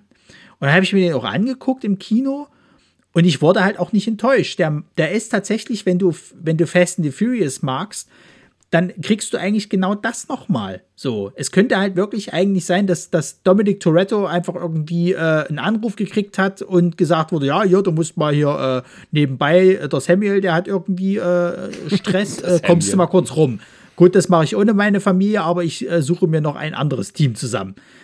Weil, ähm, das geht ja im Endeffekt geht es ja in der Geschichte darum, dass es halt irgendwie so, eine, so, ein, so ein Gerät halt geklaut wurde, was äh, äh, benutzt werden kann, um Satelliten, die in der Umlaufbahn halt in der Erde halt eben rumfliegen, als äh, Geschosse auf die Erde zu, zu katapultieren. So kannst du halt zielgenau dann irgendwie einstellen und dann stürzen die da ab und geht's ab. Und ähm, eine Gruppe an Leuten, äh, angeführt von Donnie Yen, klaut halt dieses Gerät von, von glaube ich, der, was ist es, die CIA oder sowas halt, von irgendeiner geheimen äh, äh, äh ja, Gebäude, wo die da irgendwie gerade drinnen tagen. Und du denkst halt die ganze Zeit, okay, äh, Donnie Yen ist jetzt halt der Bösewicht mit seinen Leuten, bla. Bis du dann irgendwann mal rauskriegst, dass Donnie Yen und seine, seine Mitstreiter, dass das auch alles äh, äh, ehemalige ähm, ja, Triple X-Mitglieder beziehungsweise Triple X's waren. Weil dieses Programm, das ist dann irgendwie nach Sender Cage ja weiter ausgebaut äh, äh worden und dann gab es immer wieder neue Leute, die halt eben diesen, diesen Agententitel bekommen haben. Und ähm, ja, Santa Cage wird eben nur noch auf den angesetzt, äh, sucht sich halt noch ein paar Leute mit zusammen und dann sollen sie halt eben äh, das Ding wieder beschaffen und dann kriegt er eben raus, ja, nee, äh, das hat ja gar nichts, äh, also die sind ja eigentlich gar nicht böse und die wollen ja eigentlich irgendwie bla, was weiß der Geier. Naja, und dann hast du halt eben so Leute drin wie ein K-Pop-Star, einen ehemaligen. Du hast hier unseren, unseren äh, von Game of Thrones bekannten The Hound mit drin. Du hast Ruby Rose drin, die halt äh, tatsächlich mal eine gute Leistung in dem Film bringt. Also sie ist ich sehe die immer so ein bisschen als die nächste Michelle Rodriguez, wobei ich sagen muss, die hat hier tatsächlich ein bisschen mehr Emotionen reingelegt, als es Michelle Rodriguez in ihren Rollen sonst macht. Und ähm, du merkst, die Leute hatten alle mega Spaß. Die Action ist gut. Du hast Witz drin, der, der funktioniert, aber ich sage ganz klar, also wenn du nicht auf, so, auf diese Art von, von Film stehst ähm, und, und das vor allen Dingen auch abkannst, dann ist das nichts für dich. Also das, ja. Ja, es ist halt, mir kam es so vor, wie der Versuch äh, für Vin Diesel noch etwas ins Leben zu rufen, was er vorher schon mehrfach probiert hat, ähm, irgendwie einen neuen Franchise für sich zu etablieren, abseits von Fast and the Furious, also eine Figur zu erfinden, die quasi nur ihm gehört, wo er nicht sozusagen, naja, den Ballast in Anführungsstrichen seiner Mitstreiter braucht und keinen Paul Walker, der mit ihm ein dynamisches Duo bildet, sondern wo er allein halt dann ähm, der König ist. Und wo schon gar kein äh, Dwayne Johnson dann reinkommt und ihm auch noch die Schau stiehlt. Ähm, und das ist halt, sagen wir mal, glaube ich, ganz gut gelungen finanziell. Also der Film hat nicht so viel gekostet, dafür wieder ja ganz akzeptabel eingespielt. Ob da jetzt noch mal ein dritter, also ein vierter. Nee, nee also ja, ja, also ist in Planung, ist tatsächlich in Planung. Äh, ah, okay. Es gibt schon, schon, schon Poster dafür und sie sind tatsächlich in Planung, dann noch mal was zu machen. Äh, wann das kommt, keine Ahnung. Es sind auch schon die ersten Leute dafür bekannt. Mhm. Ähm, also es macht wieder hier diese, diese, äh, äh, diese indische Schauspielerin mit, die ist ja irgendwie, das muss man ja auch mal ganz ehrlich sagen, ne? Der hat ja, das ist schon ganz schlau gewesen, die haben ja mehrere Märkte angesprochen. Die haben einen ganz, ganz großen indischen äh, äh Bollywood-Star äh, dabei. Also das ist hier die, die, äh, die Pika äh, Padukone oder wie die geschrieben, äh, ausgesprochen wird. Ähm, die hatte, glaube ich, zu dem Zeitpunkt lief auch irgendein indischer Mega-Blockbuster ein paar Wochen später irgendwie im Kino, wo sie halt irgendwie so ein Star ist halt. Und ähm, dann hast du halt natürlich hier die asiatischen Megastars Donnie Yen und äh, Tony Ya mit dabei. Du hast einen Ex-K-Pop-Star mit dabei, der, glaube ich, auch eine recht große äh, äh, äh Nummer ist. Ähm, also super. Du hast, sprichst halt auch, auch noch ein, ein äh, äh, also den chinesischen und indischen Markt an. Das ist äh, perfekt getimed gewesen halt. Das Nein, machen das schon, sie ja mit Fast and Furious sowieso. Ja, das haben, also beim Fast and Furious haben sie halt auch, ja, vielleicht eher nebensächlich auch gemerkt, von wegen, ja, ein diverser Cast spricht ein maximales Publikum an. Ne? Also jeder äh, kann da für sich so seinen Lieblingsra Liebling rausholen, wenn man so möchte so ein bisschen natürlich auch so das Prinzip wie früher bei, bei sagen wir mal, ja, äh, bei diesen ganzen Spielzeug, Serien aus den 80ern, sowas wie Mask oder wie G.I. Joe oder was weiß ich. Ja. Ähm, also G.I. Joe immer noch nicht funktioniert. Ähm, also ich warte ja nur, bis der jetzt dieser, dieser Snake Eyes, bis der jetzt dann endlich mal auf Prime oder irgendwo gelandet ist, weil der wird nicht mehr lange im Kino bleiben.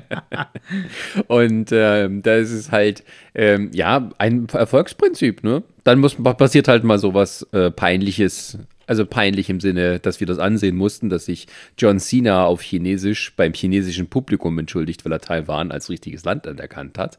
Ähm, und quasi der Propaganda der Staatsführung dienlich ist, was schon irgendwie, also ja, kein, kein Funken Stolz im Leib. Ich sage, ich sage mal ganz ehrlich, diese, diese ganze Geschichte mit China, das wird sowieso nicht mehr lange dauern, bis die auch sagen, dass das westliche Kino da keine Filme mehr reinzubuttern hat, weil die ihren eigenen Scheiß machen wollen wenn Hollywood da noch irgendwo äh, Fuß fassen will, sollen die sich von mir aus auf den indischen oder auf den, auf den südkoreanischen und japanischen Markt beziehen, was ja auch mittlerweile schon viele Filme machen. In China ist der, ist der Drops langsam gelutscht, weil die wollen so sehr unabhängig werden und sich nicht mehr von westlicher Kultur da irgendwie einnehmen lassen. Das ist vorbei. Das ist wirklich vorbei. Ja, gut, ähm, aber davon jetzt mal abgesehen, ähm, also das Prinzip funktioniert. Und ich denke auch, je genau. nachdem, wie halt aber ich, die Frage ist halt, ob sich das noch so lange. Ich meine, äh, gut, Vin Diesel guckt halt schon mal ein bisschen weiter voraus, dass er sagt, okay, irgendwann ist jetzt auch Fast and Furious offiziell vorbei. Wie kann ich da noch was machen, äh, wo ich sozusagen im Gespräch bleibe? Aber natürlich muss er dann auch irgendwann anerkennen, dass er vielleicht irgendwann 60 ist und das eben, ja, ich, ich weiß nicht, wie lange er machen kann, aber gut. Alle denken wahrscheinlich an Clint Eastwood der halt noch Dirty Harry war, als er schon sehr alt und faltig war. und jetzt schon ja, wieder einen Film rausgebracht oder, hat mit 90. Oder einem, oder ein Liam Neeson, der halt eben nochmal mit Taken dann so, so einen neuen Frühling, sag ich mal, etabliert ja. hat, sich dann irgendwie so als den, den Actionhelden der 60er äh, Jahre irgendwie so reingehauen hat. Also naja. mit 60 sozusagen. So alt war er ja nicht. Das Ding ist halt, Liam Neeson sieht halt so aus, also alt aus, wie er tatsächlich ist. Und die anderen tun es nicht. Naja. Ja, ich weiß nicht, also bei, bei Triple X, da muss er tatsächlich ein bisschen aufpassen. Äh, ich weiß halt nicht, äh, äh, wie sie jetzt das mit, mit dem nächsten Teil, ob es dann wieder andere Leute gibt. Ähm, aber ich bin fast der Meinung, der hatte die Gefahr, dass Donnie Yen ihn auch die Show stiehlt. Weil Donnie Yen wird halt sehr prominent präsentiert und ähm, der, der darf auch ordentlich was zeigen. Aber ich glaube, das Problem ist halt einfach, dass Donnie Yen äh, in Hollywood noch nicht so ganz krass angekommen ist, wie jetzt zum Beispiel ein John Cena oder ein, ein, ein The Rock. Also The Rock sowieso, ne? Das ist ja eh der Übermann. Und ähm, dass er da, glaube ich, einfach das Glück hatte, okay, dass du mit Donnie Yen da jetzt noch nicht irgendwie so eine Art Spin-off machen konntest. Zumal das Ding ja eh erst im dritten Teil war und man das eigentlich erstmal wiederbeleben wollte und nicht gleich anfängt, da irgendwie ein Franchise draus zu machen. Ähm, ja, schauen wir mal. Also, ich sag mal so, wenn die da so weiterfahren, dass das halt alles so ein bisschen äh, Fast and the Furious äh, im Geiste ist quasi, dann kannst du da schon noch ein paar Sachen machen. Aber es ist halt immer noch, wie du schon richtig sagst, die Frage, wie lange kann es Vin Diesel noch machen, ne? Ja, aber gut. Das ist halt die, die Franchises. Ähm, dann würde ich vielleicht mal kurz ein bisschen zurückspringen in der Zeit. Bitte. Weil jetzt sind wir sozusagen weg von den ganzen Fortsetzungssachen. Jetzt sind wir so bei seinen Einzelabenteuern. ähm, also du hattest auch mit reingeschrieben, also der, der eine Film, der dann quasi nach Pitch Black so von ihm gemacht wurde, das war ein ähm, Knockaround Guys. Hast du den gesehen? Ich habe ihn nicht gesehen, ich habe mich jetzt mal ein bisschen damit beschäftigt. Das sollte so eine Art Tarantino-like Film sein. So sieht es halt auch Seth, aus. Ne? Seth Green halt mit. Mhm. Und er ist ja, glaube ich, einer von vier Freunden irgendwie. Also, wie ich es verstanden habe, scheint es wohl darum zu gehen, dass Geld verloren gegangen ist in so einem Koffer, was transportiert wurde. Und dass die Väter der, der, der Söhne, das sind halt irgendwie vier Leute, dass die jetzt das Geld wieder haben wollen, weil das wohl scheinbar irgendwelche kriminellen Mafia-Leute, was weiß ich nicht was sind. Und die Jungs müssen jetzt versuchen, das Geld scheinbar wieder zu kriegen, bevor halt ihre Väter kommen und ihnen halt einen Arsch aufreißen. Naja, du hast halt. Und. Ja. Ja, und, und, und, und Vin Diesel spielt dann halt eben einen, einen typischen ja, also das, das erstaunt mich tatsächlich. Er ist halt zwar der Muskel der Gruppe, aber er ist halt auch nicht dumm, sondern er ist halt irgendwie, wird halt so als, als tiefgründiger, äh, äh, schon intelligenter äh, äh, ja, Bodybuilder-Typ halt dargestellt, der sich halt sowohl prügeln kann, als auch die Leute halt mit seinem Wissen einschüchtern kann. Also kommt der Trailer zumindest rüber. Ja, das ist halt ich, wie so eine, halt so eine Gangsterkomödie, denke ich, ne? So ein Gangster-Action. Ja, ja. Und ja, ja. Äh, ja, du hast halt so wie, du hast irgendwie John Malkovich, mit dabei und, und ähm, na, wie heißt der? Dennis Hopper. Also so ein paar alte, bekannte Stars und ein paar junge, aufstrebende, strebende, zu der Zeit halt eben so wie Vin Diesel oder Seth Green. Und ähm, ja, also der, der, war wohl weder groß erfolgreich noch beliebt und ja, ja, das ist so ein Film, der einem vielleicht mal irgendwo zwischendrin in einer Empfehlungsliste von einem Streamingdienst aufgezeigt wird. Aber ja. Aber ähm, ein anderer Film, der, ja, wo er dann auch schon versucht hat, so, sozusagen ein Mann allein gegen alle, das war dieses Extreme Rage, auf Deutsch, äh, Quatsch, auf Englisch, A Man Apart. Mhm. Ähm, so diese typische, ja, was so früher Stallone und Schwarzenegger auch mal gemacht hätten. Ja, es war halt so eine, so eine, so eine, so eine Kartell-Rache-Geschichte halt irgendwie. Er ist, glaube ich, irgendwie Drogenfahnder. Und irgendwie, glaube ich, wird sein, seine Frau und sein Kind, glaube ich, vom Kartell erschossen oder was das irgendwie ist. Und er versucht dann halt eben Rache zu finden und versucht dann eben diesen Kartellboss umzubringen. Der ist halt schon hart. Also, was heißt hart im Sinne von, aber das ist halt so ein, so, so ein harter Thriller quasi, ähm, der ja, ist okay. Also der bleibt ihm jetzt auch nicht so krass in Erinnerung halt. Weil auch gerade das Finale so, so, so, äh, äh, ja, wie soll ich sagen, so antiklimaktisch halt ist. Der erschießt den Typen halt im Schlaf, glaube ich, oder bringt ihn, glaube ich, irgendwie im Schlaf um und das war's. Und ähm, der ist halt nett, aber das ist halt auch nicht mehr so. Das ist so einer von vielen typischen Actionfilmen halt. Hm, okay. Ja, also, äh, also das war aber auch etwas, was nicht wirklich funktioniert hat. Nee, nee. Aber du hast halt schon gemerkt, wo er halt ganz gerne hin will, ne? Dass der halt schon so in die Richtung halt Stallone, Schwarzenegger ganz gerne möchte. Aber irgendwie klappte halt alles nicht, ne? Weil der hat ja dann auch mit der Baby Nato versucht, dann in diese Comedy-Richtung zu gehen. Moment. Und das ist ja komplett nach hinten losgegangen. Also, ja. Also, wenn wir, wenn wir von Schwarzenegger-Imitat reden, dann hast du den Film The Pacifier auf, auf Englisch, woraus die deutsche, deutsche Verleih gemacht hat, der Babynator. Was im Prinzip ja auch wieder, also es ist eine sehr frühe Parodie auf sich selbst und sein, Image ist. Ähm, er ist irgendwas ist irgendwie ein CIA-Agent, der als, als Babysitter anheuern muss. Oder so. Ja, ja, aber frage frag mich nicht mal, was die genaue Prämisse ist. Das ist so lange her, ich habe da alles verdrängt davon. also das typische äh, harter Typ muss sich gegen Kinder zur Wehr setzen, wie bei Kindergartenkopf oder Vielleicht gegen alte glaube, Leute, war, wie bei Hilfe, meine Mami schießt und so. Ja, ich glaube, es war irgendwie so, dass, der, dass, dass die Kinder unter Zeugenschutzprogramm standen und er derjenige ist, der jetzt quasi die kind Kinder beschützen sollte. Ah, okay, ja. Ähm, also ich meine, ich habe da auch immer nur Ausschnitte gesehen. Tut mir leid. Ähm, aber ich habe jetzt auch niemand äh, jemals erlebt, der gesagt hat, Babynator, das ist der geilste Film, den ich je, je gesehen habe. Ähm, ich kann mich vor allem daran erinnern, als äh, mit der vierte oder fünfte Fast and the Furious ins Kino kam, waren äh, die Darsteller, auch Vin Diesel und Michelle Rodriguez etc. bei äh, Stefan Raab zu Gast, um in Deutschland dafür Werbung zu machen. Und äh, da kam eben raus, also die heißt ja The Pacifier, also The Pacifier heißt jemand, der befriedet und Pacifier bedeutet aber auch, das ist ein Schnuller. Ähm, für die, die das Wortspiel nicht verstehen. Und daraus hat man halt mhm. im Deutschen Babynator, Babynator gemacht. Und, und das hat irgendwie dann Stefan Raab angesprochen und Michelle Rodriguez hat sich weggeschmissen vor Lachen, als er rausgekriegt hat, dass es im Deutschen Babynator der Film heißt. Das war großartig. Ähm, aber mehr ist mir von dem Film nicht hängen geblieben.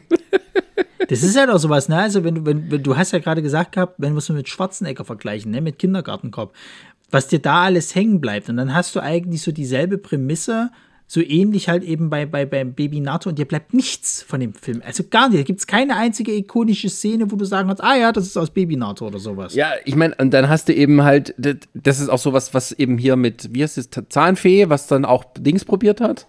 Dwayne Johnson. Ja, The Rock, ja. Ja. Ähm, wo du dann halt denkst, okay, jeder, der mir Action heißt, der muss sich mal irgendwie so eine Kinderkomödie an die Backe kleben lassen, ähm, damit er halt auch als family-freundlich ähm, eingestuft werden kann. Und außer Kindergartenkörper, aber mir fällt auch sowieso nie ein Beispiel ein, wo das funktioniert. Nee, gar nicht. Also auch die Zahnfee, das ist, vergiss es. gibt es nicht auch einen John Cena-Film? Ähm, Nee, ich glaube, das hat er noch. Also ja, es gibt, gibt wahrscheinlich irgendwie so, so ein paar John Cena-Filme irgendwie, wo er da so was, was Lustiges macht, aber na, es gibt doch jetzt hier diesen mit diesem, wo er hier mit, mit, mit, äh, äh mit Kili hier, ähm, der, der, äh, wo er irgendwie auf Feuerwehrwache da irgendwas ist. Mit so einer Feuerwehrgeschichte. Ja, ja, ja, ja. wo es aber auch angeblich ein Sequel hätte geben sollen. Das ist aber ja, bis ja, heute nie nie ver, ver, ver, Also der Film war dann doch relativ erfolgreich. Also dafür, er hat nicht so viel gekostet und hat dann doch relativ wieder eingespielt. Ähm, aber irgendwie, ja. Ach, dieses Poster allein ist schon so. Da denkst du dir, ja, danke schön. Alles dabei, muss ich nichts weiter wissen. Ähm, Es gibt ja noch dieses eine Bild mit ihm, das bekannte, wo er so, so diesen Patronengürtel hier rumgeschnallt hat und da sind dann äh, Milchflaschen halt drin. Das ist ganz ja, witzig ja. und so. Okay, und dann kann, ich, eigentlich, ich glaube, die hatten die Idee fürs Poster und dann haben sie einen Film danach gemacht. das, so kam mir das vor. ja, Gott, das ist alles ganz schlimm. Das wäre mal so ein Dings für sich. Action Stars versus Kinder, das ist der Podcast. Aber das sind wahrscheinlich alle Kacke, außer Kindergartenkopf. Nee, nee, nee, nee, das stimmt ja gar nicht. Also Last Action Hero ist auch gut. Ja, das ist aber nicht das, was ich meine, sondern das, sind, das ist ja kein normales Kind. Also ich meine wirklich so nervige äh, kleine Teppichratten gegen einen Actionstar und bringen ihn zur Verzweiflung, weil er eben sie nicht wegschießen darf. Das ist ja mal was, ne? Wir machen zum Film heute die Knarre raus. Bam, bam, bam, bam, bam. Okay. Das hat sich ja Uwe Boll, das hat sich ja Uwe Boll getraut. Echt? Wo? Na, bei Postel. Ach so, ja, gut.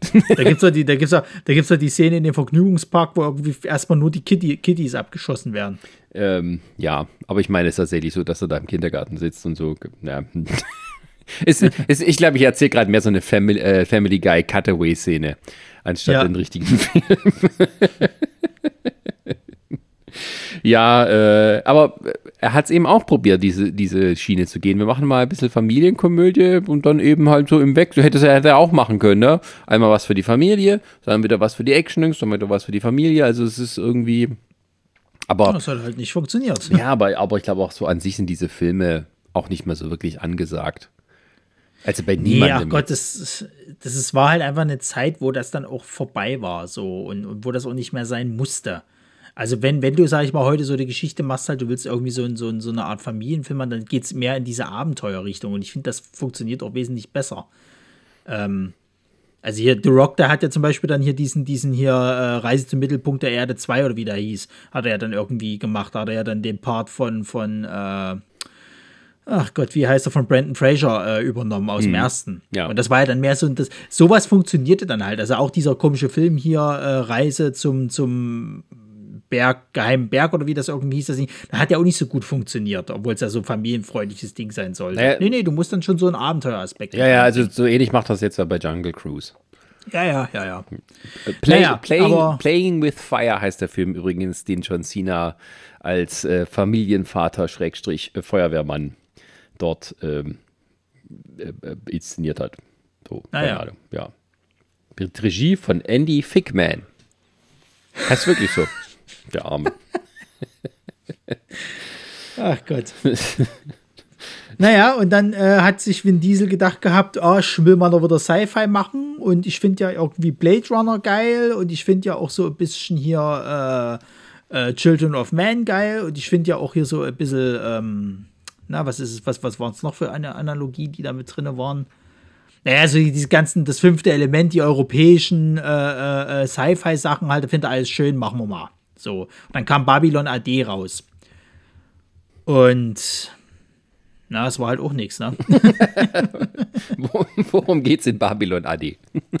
Babylon AD geht eigentlich darum, dass er äh, quasi auch eine Art Söldner ist, äh, der sich Torop nennt und der soll, kriegt den Auftrag, dass er ein Mädchen, glaube ich, von Russland nach New York bringen soll. So, und das Mädchen scheint irgendwie ganz besonders zu sein, weil auf einmal Haufen Leute hinter ihr her sind.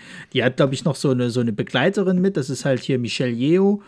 Und ähm, später kommt dann halt raus, dass sie so ein genetisch veränderter Mensch halt ist, der ich weiß nicht mal genau, was, was, was der ihre äh, äh, Aufgabe genau ist. Ob sie irgendwie nur die Kinder gebären soll und diese können dann irgendwas Besonderes. Ich kann es dir nicht mal sagen halt. Ich weiß bloß, dass das halt eben auch so sehr dreckig eben alles aussieht dort. Es gibt halt so ein paar Szenen, also sie hat glaube ich auch so Psychkräfte oder was weiß der Geier. Es gibt halt auch so ein paar Szenen, wo sie, äh, äh wo, wo halt so nette Action halt mit dabei ist, aber dir bleibt halt von dem Film absolut nichts hängen und der ist halt auch sehr verwirrend erzählt irgendwie. Also, als ich denn damals äh, die Werbung gesehen habe, dachte ich mir, okay, oh, das ist schon wieder Riddick Schrägstrich äh, Reloaded, irgendwie sowas. Aber nee, es spielt ja irgendwie auf der Erde auch und so. Ja, ja, ja, ja. Also es ist irgendwie in der fernen Zukunft, oder weiß nicht, wie fern die halt eben ist.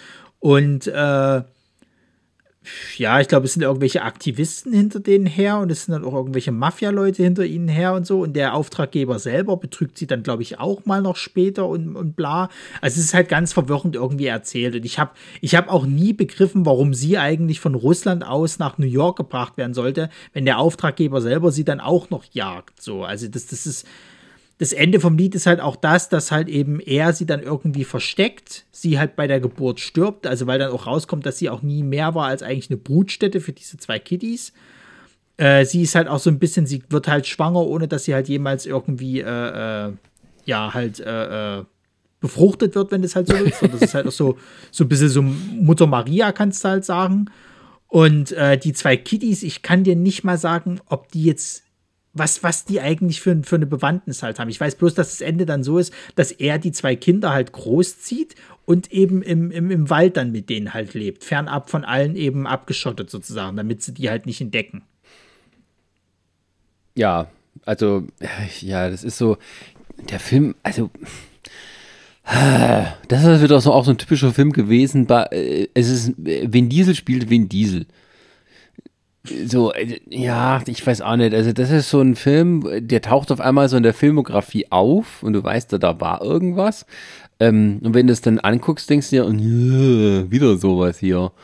Ähm, und mh, mm, ja, also. Der ist halt auch streckenweise sehr langweilig. Ja, ne? ja. Und deswegen, also, hm.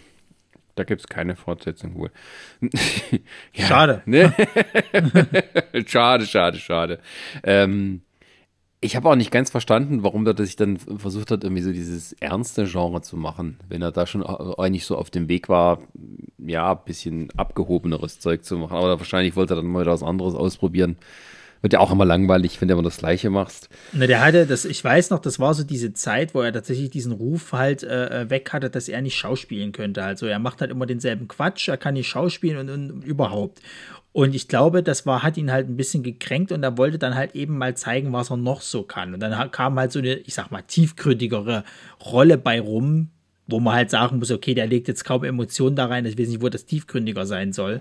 Es sollte halt irgendwie etwas Dunkleres sein, etwas, etwas Düsteres sozusagen halt, wo er dann auch mal so ein bisschen äh, äh, so ein, so ein, so ein gebrochenen Helden spielen kann, der dann quasi halt irgendwie versucht, sich halt äh, äh, für das Gute aufzuopfern. Aber ich muss halt ganz ehrlich sagen, dann brauchst du auch nicht so eine komplizierte Sci-Fi-Geschichte da drum rumzuspinnen, die dann irgendwie von, von äh, Verrat und Betrügereien irgendwie äh, gekennzeichnet ist und wo es dann irgendwie am Ende so eine halb religiöse Message noch mit reingebracht ist. Also was soll das? Ja, also ein Film wirklich zum Vergessen, kann man einfach so sagen. Also ja allerdings. Ja, ein anderer Film aus, aus der, nee, das ist jetzt schon später, ne? Ähm, also wir haben jetzt über diesen einen Film halt nicht gesprochen, wo was ich mit angesprochen hatte mit Sidney Lumet, äh, von Sidney Lumet. Ähm, den habe ich aber auch nicht gesehen. Nee, ich auch nicht. Ähm, ähm, äh, äh, was hatte ich denn vorhin? Hatte ich ihn vor mir? hatte ich, ich, hatte den Namen gerade wieder im Kopf und jetzt war, ist er da weg, Entschuldigung. Ähm, das war halt auch etwas, wofür dann auch gelobt wurde. Äh, Find Me Guilty. So, jetzt habe ich es. Find Me Guilty. Und ähm, da ist zum Beispiel ist er mit, mit Haaren zu sehen. Also, wenn äh, Vin Diesel es ernst meint, dann muss er Haare haben. Aber das war, glaube ich, nur in diesem einen Film und dann nie wieder. da spielt er halt so einen Mafia-Anwalt und äh, nicht äh, und das ist halt, keine Ahnung. Äh, das war mal so ein, das ist wirkt wie so ein Ausreißer. Also da hat er auch Lob bekommen damals für, sein, für seine Rolle. Und ähm, hm, aber stattdessen, was haben wir in letzter Zeit bekommen? The Last Witch Hunter zum Beispiel. Aber da muss ich mal eine kleine Lanze für brechen. Ich finde, The Last, The Last Witch Hunter funktioniert extrem gut, weil du auch merkst, dass das Worldbuilding, was er da betrieben hat, das erste Mal richtig funktioniert. Also du, du, du merkst halt, das ist ja bekannt, hast du ja auch schon gesagt gehabt, der ist halt ein ganz großer D&D-Spieler äh, äh beziehungsweise Fan. So, und ähm, diese Idee des Last Witch Hunter basiert tatsächlich auf einen von seinen Charakteren, die er da mal irgendwie gespielt hat, der auch irgendwie ein Hexenjäger war. Und da hat er sich gedacht gehabt, da machen wir einen Film drüber, so. Und dann denkst du ja immer schon, wenn du schon die Prämisse hörst, so, ja, äh, Vin Diesel macht jetzt einen Film über einen seiner D&D-Charaktere, um Gottes Willen, was wird das? So, das kann ja nur schief gehen. Und ich finde aber, dass der diese Welt, wie der die halt baut, mit, mit diesem halt eben, okay, ein Typ, der jetzt halt unsterblich ist, äh, äh, quasi für die Kirche oder so eine Geheimorganisation von der Kirche, quasi jetzt halt eben das Okkulte jagt, beziehungsweise hauptsächlich Hexen, ähm, das, das funktioniert gut, das hat er recht gut in diese Welt reingebaut. Und ich finde tatsächlich, ähm, der ist ja so ein bisschen eigentlich vom, vom, vom, vom äh, ja, vom, vom, vom Setting her, finde ich, ist der so ein bisschen wie der, der Konstantin-Film mit, mit Keanu Reeves halt. Und ich finde aber, dass er das recht gut macht halt. Also diese Welt, das fühlt sich alles organisch an, dass das diese, diese, äh, äh, ja, ich sag mal, diese, dieses, diese äh, Welt neben der, der unseren Welt halt existiert. Ähm, die Action ist okay. Die könnte ein bisschen besser sein, aber sie ist okay halt sozusagen. Ich finde, dass er auch nicht so einen Typen halt spielt, der, der äh, äh, quasi dem alles gelingt, weil er kriegt ja auch sehr oft eigentlich nur auf die Fresse und ist er eigentlich, wird er nur dadurch gerettet, dass er halt wie unsterblich ist. Also gut, okay, da hast du halt eben das Problem, dass du nicht so richtig mitfiebern kannst, weil er ja halt eigentlich alles dann überleben müsste. Ähm, aber ich finde halt auch das Design dieser, dieser äh, Hexenkönigin finde ich halt extrem gut. Generell das Design, das funktioniert ganz gut. Also ich hatte Spaß bei dem Film. Mir hat er halt gut gefallen. Klar, so ein paar Plot-Twists, die kriegst du halt meilenweit entfernt, kriegst du das halt mit. Also auch, dass Elijah Wood natürlich halt einer der Bösewichte ist, obwohl er am Anfang ja noch so ein kleiner Helferling ist. Aber ja, also, also bei dem Film muss ich tatsächlich sagen, da hat er wieder ein bisschen besseres Händchen irgendwie äh, ähm, bewiesen. Ähm, also ich hatte ihn nicht gesehen, aber äh, hatte halt irgendwie so mitgekriegt, dass er da irgendwie irgendwie des Lobes war. Also zumindest, dass es halt nicht so völlig in die Pfanne gehauen wurde. Ähm, dass der Film aber auch nicht so wirklich Gespräch war sondern das war eher, okay, jetzt jagt er auch noch Hexen. der junge Mann. Das Problem ist, glaube ich, es ist, glaube ich, das Problem ist der Zeitpunkt, wann der Film damals rauskam, weil da war dieses Fantasy dann schon so langsam am Abklingen halt, wo er das gemacht hat. Das war ja so ein bisschen Dark Fantasy halt. Und ich glaube, die Leute wollten eher einen zweiten Konstantin mit Keanu Reeves sehen, als eben einen Fantasy, Dark Fantasy Film mit, mit, mit Vin Diesel. Ähm, das war, glaube ich, einfach das größte Problem an diesem ganzen Film. Der kam ja irgendwie so 2015 raus und da war das ja schon am Abappen. Da sind wir ja langsam wieder in die Richtung Superhelden äh, oder da waren wir ja schon in dem Superhelden-Genre. Äh, und da passte das halt vielleicht nicht mehr ganz so rein. Ja, ich meine, es ist schon wieder ein bisschen Superheld und so, aber du hast natürlich auch so, wenn du allein das Poster anguckst, das ist wieder so typisch wie ein Diesel guckt grimmig und läuft auf dich zu. Das ist so die, eine typische Posterpose.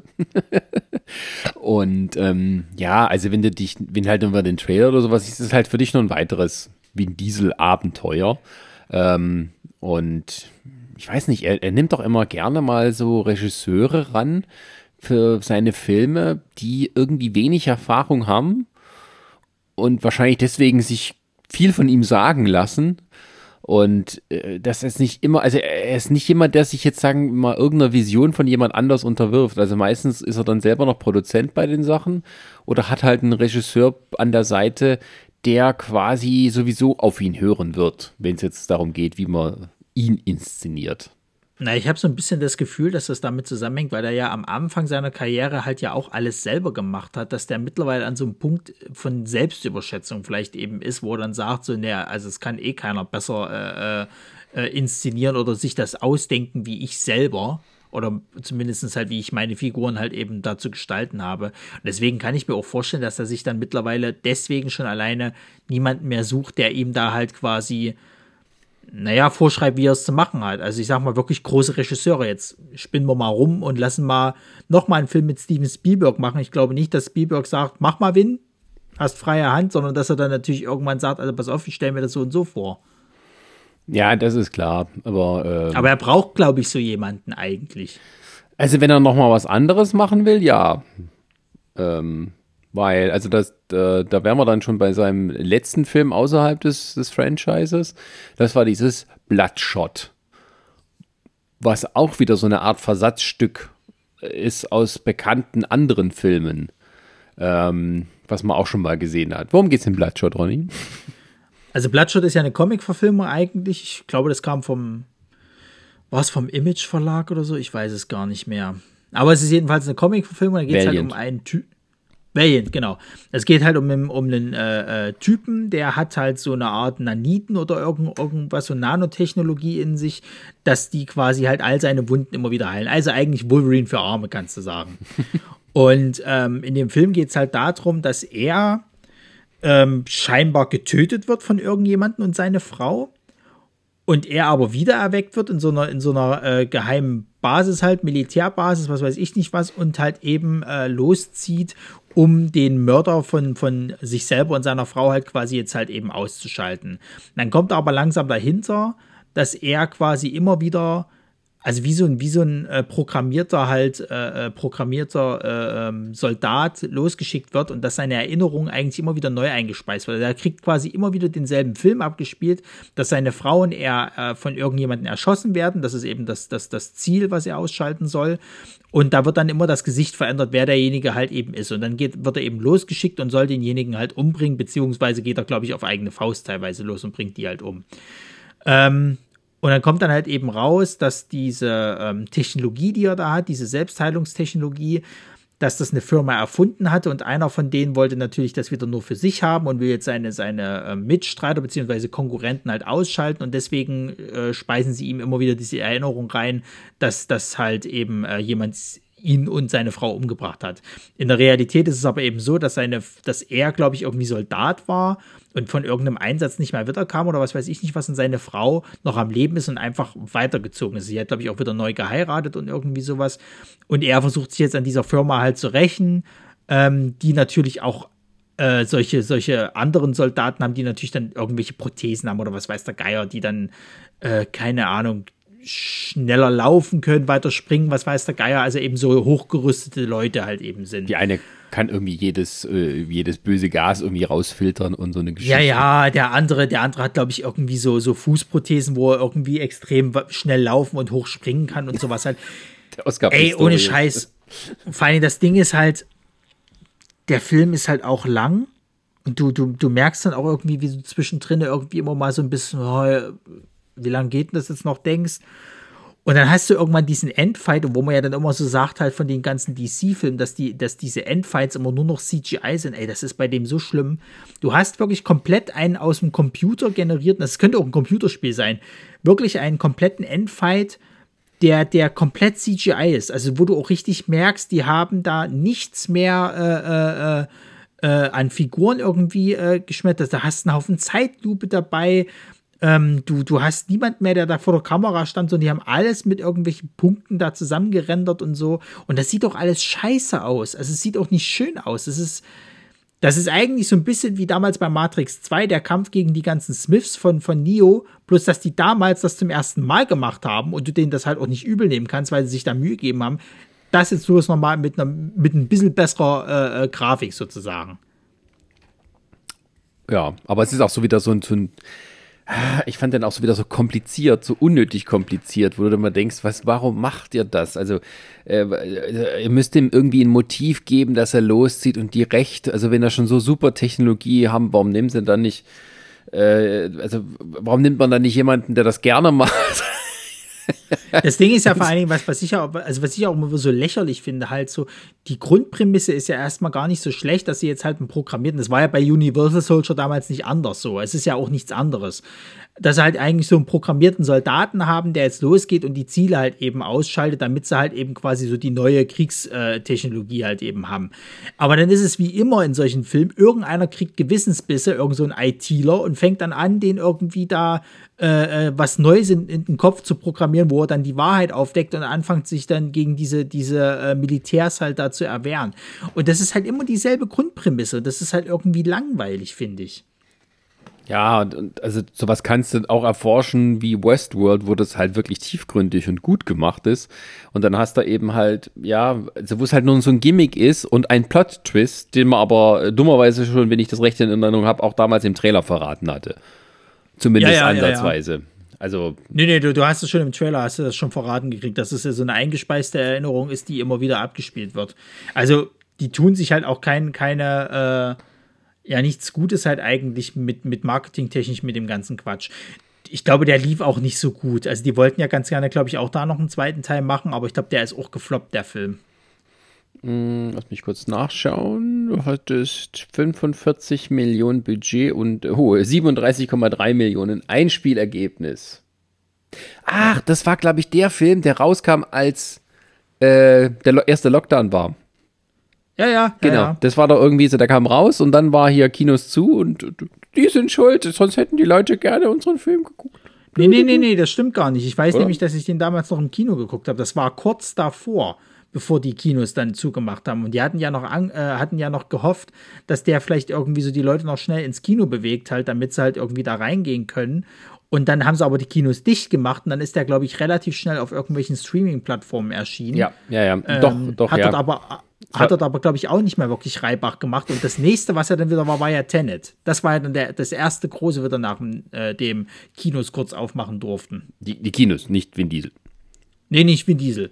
Also der, der hat die Schuld ja dann daran gesehen, dass jetzt der Lockdown ist und bla und überhaupt ein Kinos zu. Und hast aber gesehen, dass auch auf dem Streamingdienst hat den Film keine Sau interessiert. Ja, was interessiert uns das auch? also naja, ganz also ehrlich. Also, also es ist halt auch so, das ist, um dann mal vielleicht jetzt so, das mal so zu resümieren, was, wie die Filme halt, das ist halt das Ding, ne? Die, die Filme sind sich irgendwo ähnlich, dass sie immer mehr in die Richtung gehen, ähm, auch bedingt natürlich die Fast and the Furious durch das Image. Du musst um die Figuren, die Vin Diesel darstellt, keine Angst haben. Nee. Also er ist immer irgendwie der Unbesiegbare, durch welche Punkte oder Erfindungen, was auch immer er einen, dann er am Ende entkommt oder den Gegner besiegen kann, aber du weißt, das wird passieren. Und das ist halt ähm, das, was einem dann irgendwo schnell auf den Senkel geht. Also wenn du da noch diese verrückten Autoverfolgungsjagden und so ein Kram dabei hast, dann weißt du schon, dass du das auch erwartest. Aber bei den anderen Filmen ist das eben genauso, nur halt mit einem anderen Gimmick. Du hast ja bei den anderen Filmen, aber bei Fast and Furious hast du ja immer noch die, die anderen Stars im Cast, die da noch ein bisschen halt Abwechslung reinbringen, so.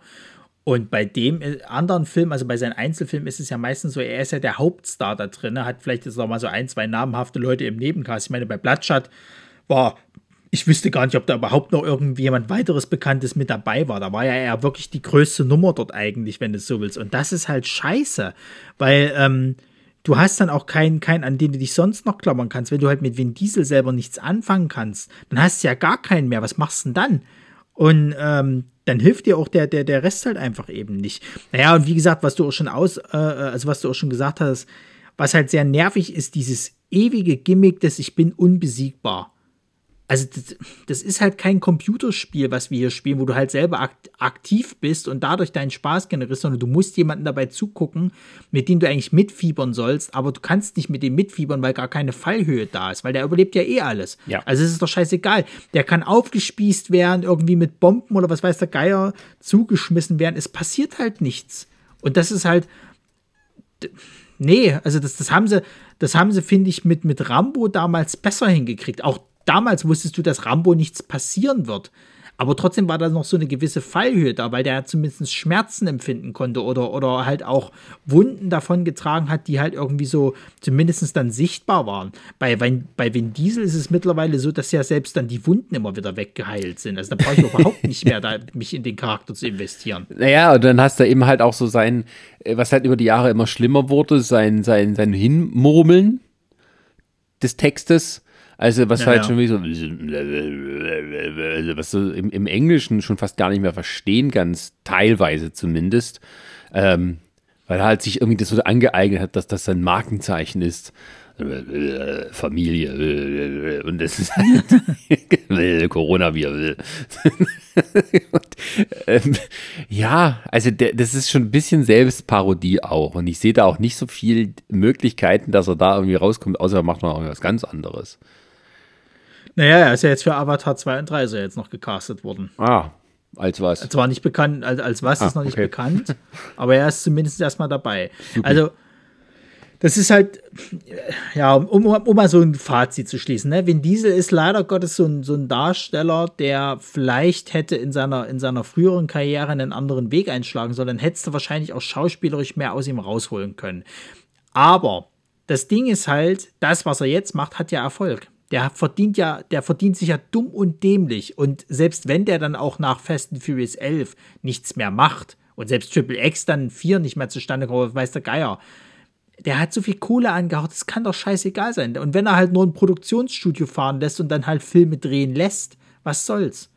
Der, der, der, der hat das, was er halt eben da gemacht hat, hat er halt richtig viel Kohle gemacht und deswegen kann er sich dann auch sowas erlauben, halt sowas wie Bloodshot oder eben auch ein, ein äh, The Last Witch Hunter. Weil selbst wenn die halt nicht erfolgreich sind, ja, scheiß drauf, dann macht er halt mit dem nächsten Fast and Furious wieder einen Haufen Kohle und holt das wieder raus. Was soll's? Naja, er ist zumindest nicht jemand, der sich schon irgendwie ein Eckchen bei Netflix sucht, sondern er will immer noch so ein bisschen der Kino-Action-Held sein, ähm, der sozusagen für sich allein steht und dann vielleicht ja. ein paar eine und zwei Fortsetzungen daraus drin. Aber bisher hat es halt nicht funktioniert, außer bei Fast and the Furious. Aber ich sag dir ganz ehrlich, da tut es mir zum Beispiel um jemanden wie Jason Statham, tut es mir halt mehr leid, weil Jason Statham, der kann halt auch darstellen so. Der hat sich natürlich auch immer voll auf diese ganzen Actionrollen halt eben äh, mittlerweile eingestellt, aber der hat nicht so ein Franchise laufen wie, wie äh, Vin Diesel und der ist schauspielerisch, ist da viel, viel mehr drin als bei einem Vin Diesel. Auch von der Athletik her, sage ich jetzt mal, und von den Action-Stunts. Hm. Naja, klar. Und der, ich meine, der, der ist natürlich auch einer von dieser Generation, ne, die schon irgendwie so in die 50 sind. Ja, ja. Ähm, und das ist halt, die keine Haare mehr haben. Das stimmt ja gar nicht, er hat eine Halbglatze. der, der zu seinem Haarausfall steht. Ja. ähm, ja, aber es ist alles so die gleiche Kerbe. Und äh, ich finde aber, dass Jason Statham äh, zumindest dank seiner britischen Natur auch eine gewisse Selbstironie zur Schau ich finde, trägt. Ich, ich finde, dass Jason Statham auch weitaus geerdeter ist. Der kann ja auch äh, selber über sich lachen. Ich meine, der hat ja auch angefangen, halt, sag ich mal, mit solchen britischen, äh, äh schwarzhumorigen Komödien, kannst du sagen. Ich meine, ja, gerade die ganzen, ganzen äh, Filme hier von, von äh, na, wie heißt der ja gleich, äh, Guy Ritchie also das ist ja, das ist ja teilweise nimmt er sich ja auch selber mit auf die Schippe so. Und selbst seine Filme, wo er jetzt immer so den Actionstar halt macht und so weiter und so fort. Ich finde, er funktioniert da einfach ganz gut. Wo ich halt bei einem Vin Diesel fast sagen würde, der hat halt nur noch diese Toretto-Rolle, äh, wo ich finde, dass er da sympathisch wirkt. Alle anderen Sachen, die er da bis dahin gemacht hatte, ich nehme jetzt mal The Last Witch Hunter aus, äh, da finde ich den nicht sonderlich sympathisch als Protagonisten. Das ist halt überhaupt so das Problem, dass er, weil er sich so selbst spielt und er, naja, an sich jetzt, auch wenn er so mal eben privat auftritt, was wir am Anfang gesagt haben, jetzt nicht als der netteste Typ, also nett im Sinne von, ähm, mit dem würde ich gerne mal ein Bierchen trinken, sondern da würde ich es eher gucken, wie schnell ich da wegkomme, damit er weiter trinken ähm, ist. Und das macht, aber er lässt es halt auch in seinen Filmen dann eben, äh, versucht er nicht irgendwie gegenzusteuern. Ja, also äh, jemand wie Tom Cruise, der mit seiner einzigen Franchise-Rolle als äh, Ethan Hunt äh, über die Jahre immer das so weiter ausgebaut hat, dass er eigentlich so ein Familienmensch ist, der gar nichts mehr mit, mit Geheimagententum zu tun haben will. Ähm, also die Rolle war am Anfang auch noch ziemlich blass, außer eben, dass er halt Tom Cruise war. Ähm, und das hat er auch bei seinen weiteren Filmen. Also Tom Cruise versteht, wie man sozusagen ein Image durch seine Figuren pro projizieren kann. Mhm. Ähm, das macht ihn natürlich auch ein bisschen eingeschränkter in seinen schauspielerischen Möglichkeiten, aber das will er eben auch so. Ähm, aber das macht zum Beispiel, also sagen wir zumindest, Vin Diesel hat kein Gespür dafür, wenn er das ähm, gerne haben möchte. Aber das Problem ja. ist eben, dass eben durch die durch die Einspielergebnisse ist auch klar ist, dass dann das Publikum eben nicht so sehr auf ihn abfährt. Und dann muss es eben auch hinnehmen, dass halt jemand wie Dwayne Johnson und Jason Statham mit ihrem eigenen Spin-off ohne ihn auch erfolgreich sein können. Ähm, was ihn sicher auch etwas geärgert hat, nehme ich mal an. Äh, ja, also er hat ja jetzt irgendwie, was ich jetzt mal so gehört hatte, er hat ja diesen, diesen Kleinkrieg mit, mit The Rock hat er ja irgendwie wieder bei, äh, ähm, ja, beigelegt. Also er, er, hat das ja so verkauft, dass er das Beste aus The Rock rausholen wollte, quasi mit dieser Art.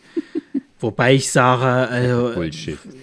Tut mir leid. Genau, leck mich am Arsch so. Also ich glaube, dass, dass, dass du gerade einen Dwayne Johnson, den kannst du auch zu seinen Höchstleistungen antreiben, ohne dass du dich halt wie ein Vollassi benehmen musst. Und ähm, nee, es ist, es muss man ganz klar sagen, ich glaube einfach, ähm, das sind zwei Alpha-Männchen, so nach dem Motto, der eine vielleicht ein bisschen sympathischer als der andere, aber die fühlen sich gegenseitig irgendwie ein bisschen bedroht. Und ich glaube, dass The Rock so professionell sein kann. Ich meine, der kennt das ja noch aus seiner Wrestling-Karriere. Da ja, gab es ja auch schon diverse Leute, die halt eben da auch so einen auf Alpha-Männchen machen und bla. Dass der da aber professionell genug ist, dann mit den Leuten zumindest zu arbeiten und dann seiner Wege zu gehen, so nach dem Motto. Ich weiß aber zum Beispiel, dass ja John Cena und, und The Rock, dass die sich ja scheinbar auch nicht so richtig leiden können. So, das liegt wohl unter anderem nicht nur an der, an der Tatsache, dass jetzt einmal äh, diese Fackelübergabe im Wrestling passiert ist, dass ja John Cena eigentlich der nächstgrößere Star nach The Rock war äh, sondern auch jetzt im Filmbusiness, die ja in diese gleiche Kerbe schlagen, weil John Cena fängt ja jetzt auch an, sich immer mehr in dieses halt äh, äh, äh, Filmding zu, zu schlagen, wie es halt The Rock halt gemacht hat. Der hat relativ klein angefangen, aber du merkst, da ist immer mehr Erfolg langsam so. Und der kommt ja jetzt auch immer mehr in höhere Gefilde, wo du halt sagst, ah, John Cena, den guck da wegen dem gucke ich mir jetzt diesen Film halt mal an. Ähm, und also ich sag mal so, Vin Diesel kann von Glück sagen, dass sich John Cena so ein bisschen unterordnen kann und dass der da professionell genug ist, da mitzuspielen, dass der halt jetzt, sag ich mal, ihm nicht versucht, da irgendwie das Wasser abzugreifen. Das merkst du ja auch schon in der Performance von, von Fast and Furious 9, dass John Cena da, ja, also das ist ein himmelweiter Unterschied zu The Rock, sage ich ganz ehrlich, weil der ist da nicht charismatisch oder sonst, der hat einen Gesichtsausdruck den ganzen Film über. nee. Und ähm, wenn du es vor allen Dingen mal dann vergleichst, es ist so geil, ne? Ich habe ja, ich habe ja damals Fast and Furious äh, 9 hatte ich gesehen gehabt und eine Woche später kam halt Death Suicide Squad, wo du richtig gemerkt hast, was für ein himmelweiter Unterschied das ist und wie da halt auch diese äh, Regieanweisungen waren. Bei, bei Fast and Furious hast du gemerkt gehabt, dass die gesagt haben, pass auf, John, du bist da der Böse, bitte spiel auch so, dass du immer schön grimmig guckst und hier, wenn Diesel ist der Star. Und bei The Suicide Squad hat James Gunn einfach gesagt, ey, habt Spaß, mach einfach so. Und du merkst, wie, wie viel besser das halt einfach mit John Cena da klappt. Und das ist halt, glaube ich, so das Ding, was wir ja auch schon jetzt die ganze Zeit durch diesen Podcast halt gesagt haben. Vin Diesel ist da der Star und der muss auch so inszeniert werden und der muss auch so dargestellt werden und da darf niemand anders über ihn oder auf Augenhöhe sein, weil sonst funktioniert diese Illusion halt nicht, dass Vin Diesel hier der Überkrasse halt ist. Weil wenn du jemanden hast, der halt mindestens genauso gut ist wie er, dann kommt, dann, dann, dann bröckelt diese ganze Fassade die ja. er sich halt selber aufgebaut hat. Und du merkst eigentlich, dass da, also zumindest in diesen Action-Rollen sozusagen, dass da gar nicht so viel äh, äh, Unterschied ist zu allen anderen B-Klasse-Action-Stars, sage ich jetzt mal.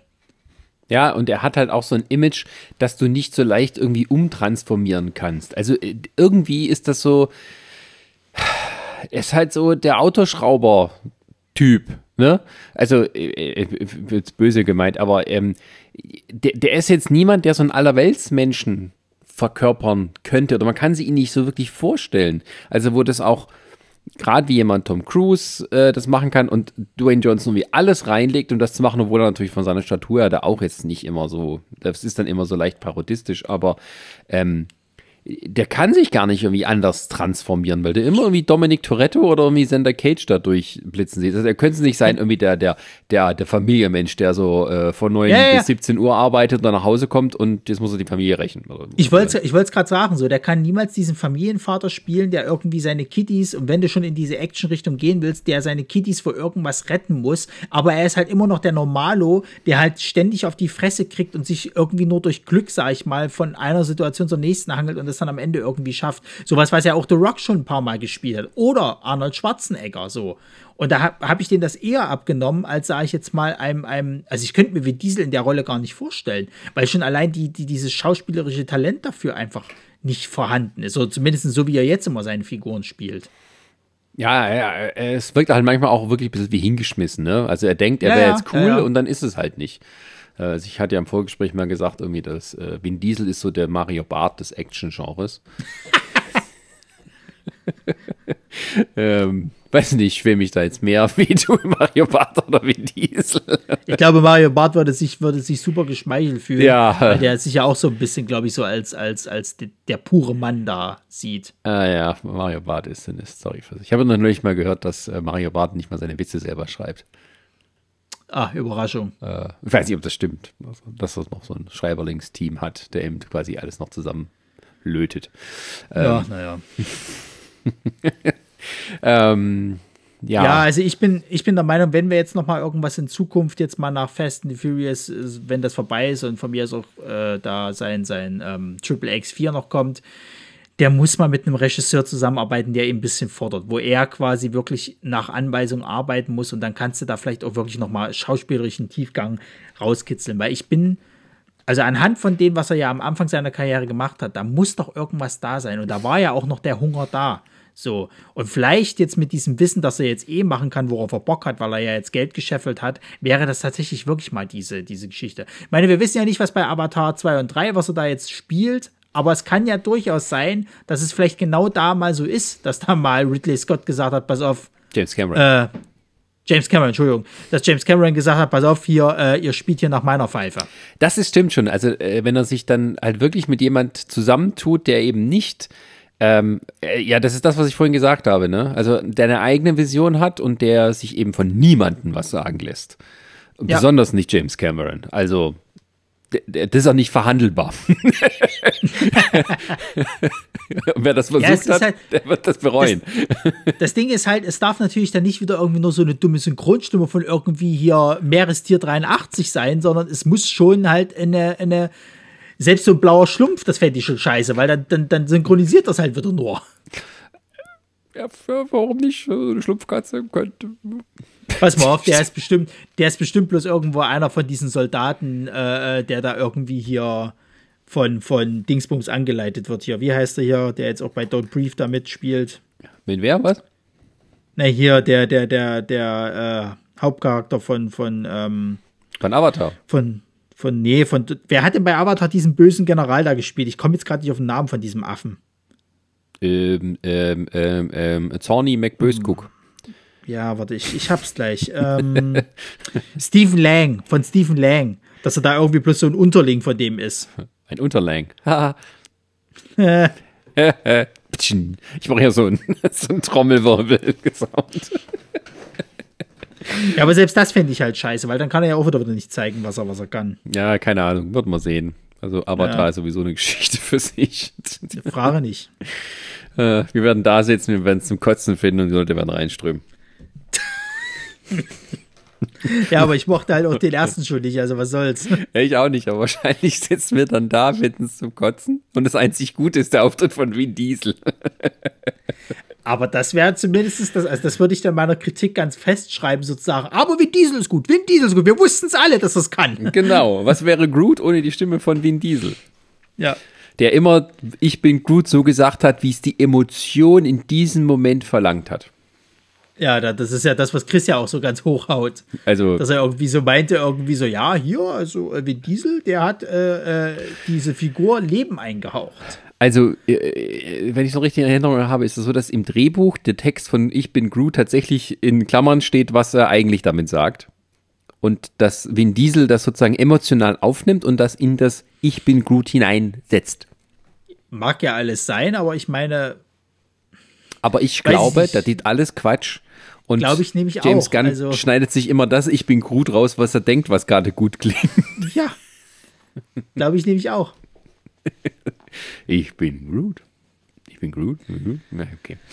Naja, ähm, gut. Aber sei es wie es sei, wir verfolgen die Vin Diesel-Karriere weiterhin mit maximalster Nebenaufmerksamkeit.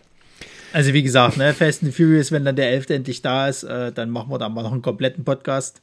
Dann kann ich vielleicht auch mal alle elf gucken. Und nicht nur den ja, ersten. Ja, ständig, weil ich mir dann nämlich die Box davon hole. Ach du Scheiße. Du, also es ist halt einfach, wie es ist. Ne? Äh, Fast and Furious ist mittlerweile so ein Guilty Pleasure von mir. Ich habe da einfach nur noch Spaß dran, was da alles Absurdes passiert. Ich hinterfrage da nichts mehr. Ich will da einfach nur noch. Das ist ähnlich wie mit indischen Blockbustern oder solchen chinesischen Megablockbustern. Ich kann da nichts mehr, nicht mehr ernst nehmen oder so. Ich will da einfach nur Spaß haben. So. Okay, wunderbar. Dann bedanken wir uns für die Aufmerksamkeit für diesen Podcast und werfen Jawohl. schon mal einen. Äh, ich muss eine Marke machen das ist immer ganz komisch. Ich mache jetzt immer äh, einen Vorschaumarker, damit die Leute, die äh, das letzte Kapitel überspringen wollen, schon sagen können, was kommt denn als nächstes, auch wenn es nur eine Minute dauert. Du meinst, weil, weil, weil, weil, weil, weil Ihnen das Thema, was wir jetzt gerade besprechen haben, das geht's in, ist ihm scheißegal, äh, aber vielleicht interessiert mich das Thema nächste Woche. Genau, also wenn du jetzt mitten im drin im Podcast bist und sagst ja, jetzt reden sie über Extreme Rage, da springe ich nach vorne und dann kommt hier Vorschau auf die nächste Folge und dann denkst du, jawohl, das ist mein Thema Heidewitzka. Und was machen wir als nächstes? Als nächstes besprechen wir, äh, äh, das hatten wir ja schon in der letzten Folge mal angeteasert, äh, Musiker, die eine Filmkarriere angestrebt haben was sie für tolle Filme gemacht haben, weil ja Sascha also unbedingt über Bodyguard reden wollte. Und dann hat man ja noch so tolle Filme mal gehabt, wie hier von Britney Spears, äh, Not a Girl. Äh, Timberlake hat ja so ein bisschen was gemacht, die gar nicht mal so schlecht sind. Also ich fand ja diesen In Time sehr, sehr toll. Timberlake ähm, kann spielen. Britney Ey, der war nicht schlecht. Nee, der Timberlake war, der war nicht schlecht. Ja, ja. Also, dann hast du eben sowas wie Glitter, was auch ein absolutes Fest ist für Kinofans. Nur oder halt, Burlesque. oder Burlesque. Jetzt können wir endlich über Burlesque sprechen. Haben wir das schon mal. Das ist ja das Traurige. Der gesagt, ich musste mir die Scheiße da antun. Aber jetzt können wir richtig drüber. ja, Nur über die Leistung von, von, von Christina Aguilera. Weil jetzt sind sie ja beide dabei, ne? Cher und Christina Aguilera. Das heißt, ganz gleich beide abhandeln. Äh, da muss ich mal gucken, was Chers erster Film war. Aber ich möchte nochmal tun, Cher hat einen Oscar gewonnen als beste. Ja, ist ja, ist ja, ist ja schön, ich sage ja nichts. es, es gibt auch einen Markt für diesen Kram.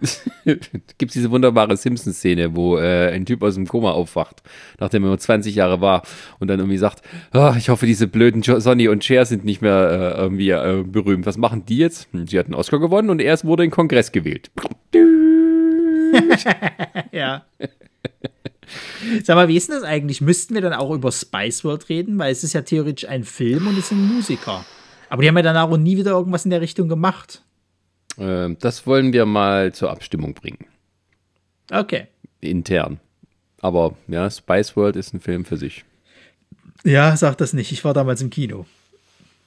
Und damit, damit lassen wir es beruhen und ihr könnt euch auf die kommende Folge freuen. wir sagen Dankeschön. Bis zum nächsten Mal. Tschüss.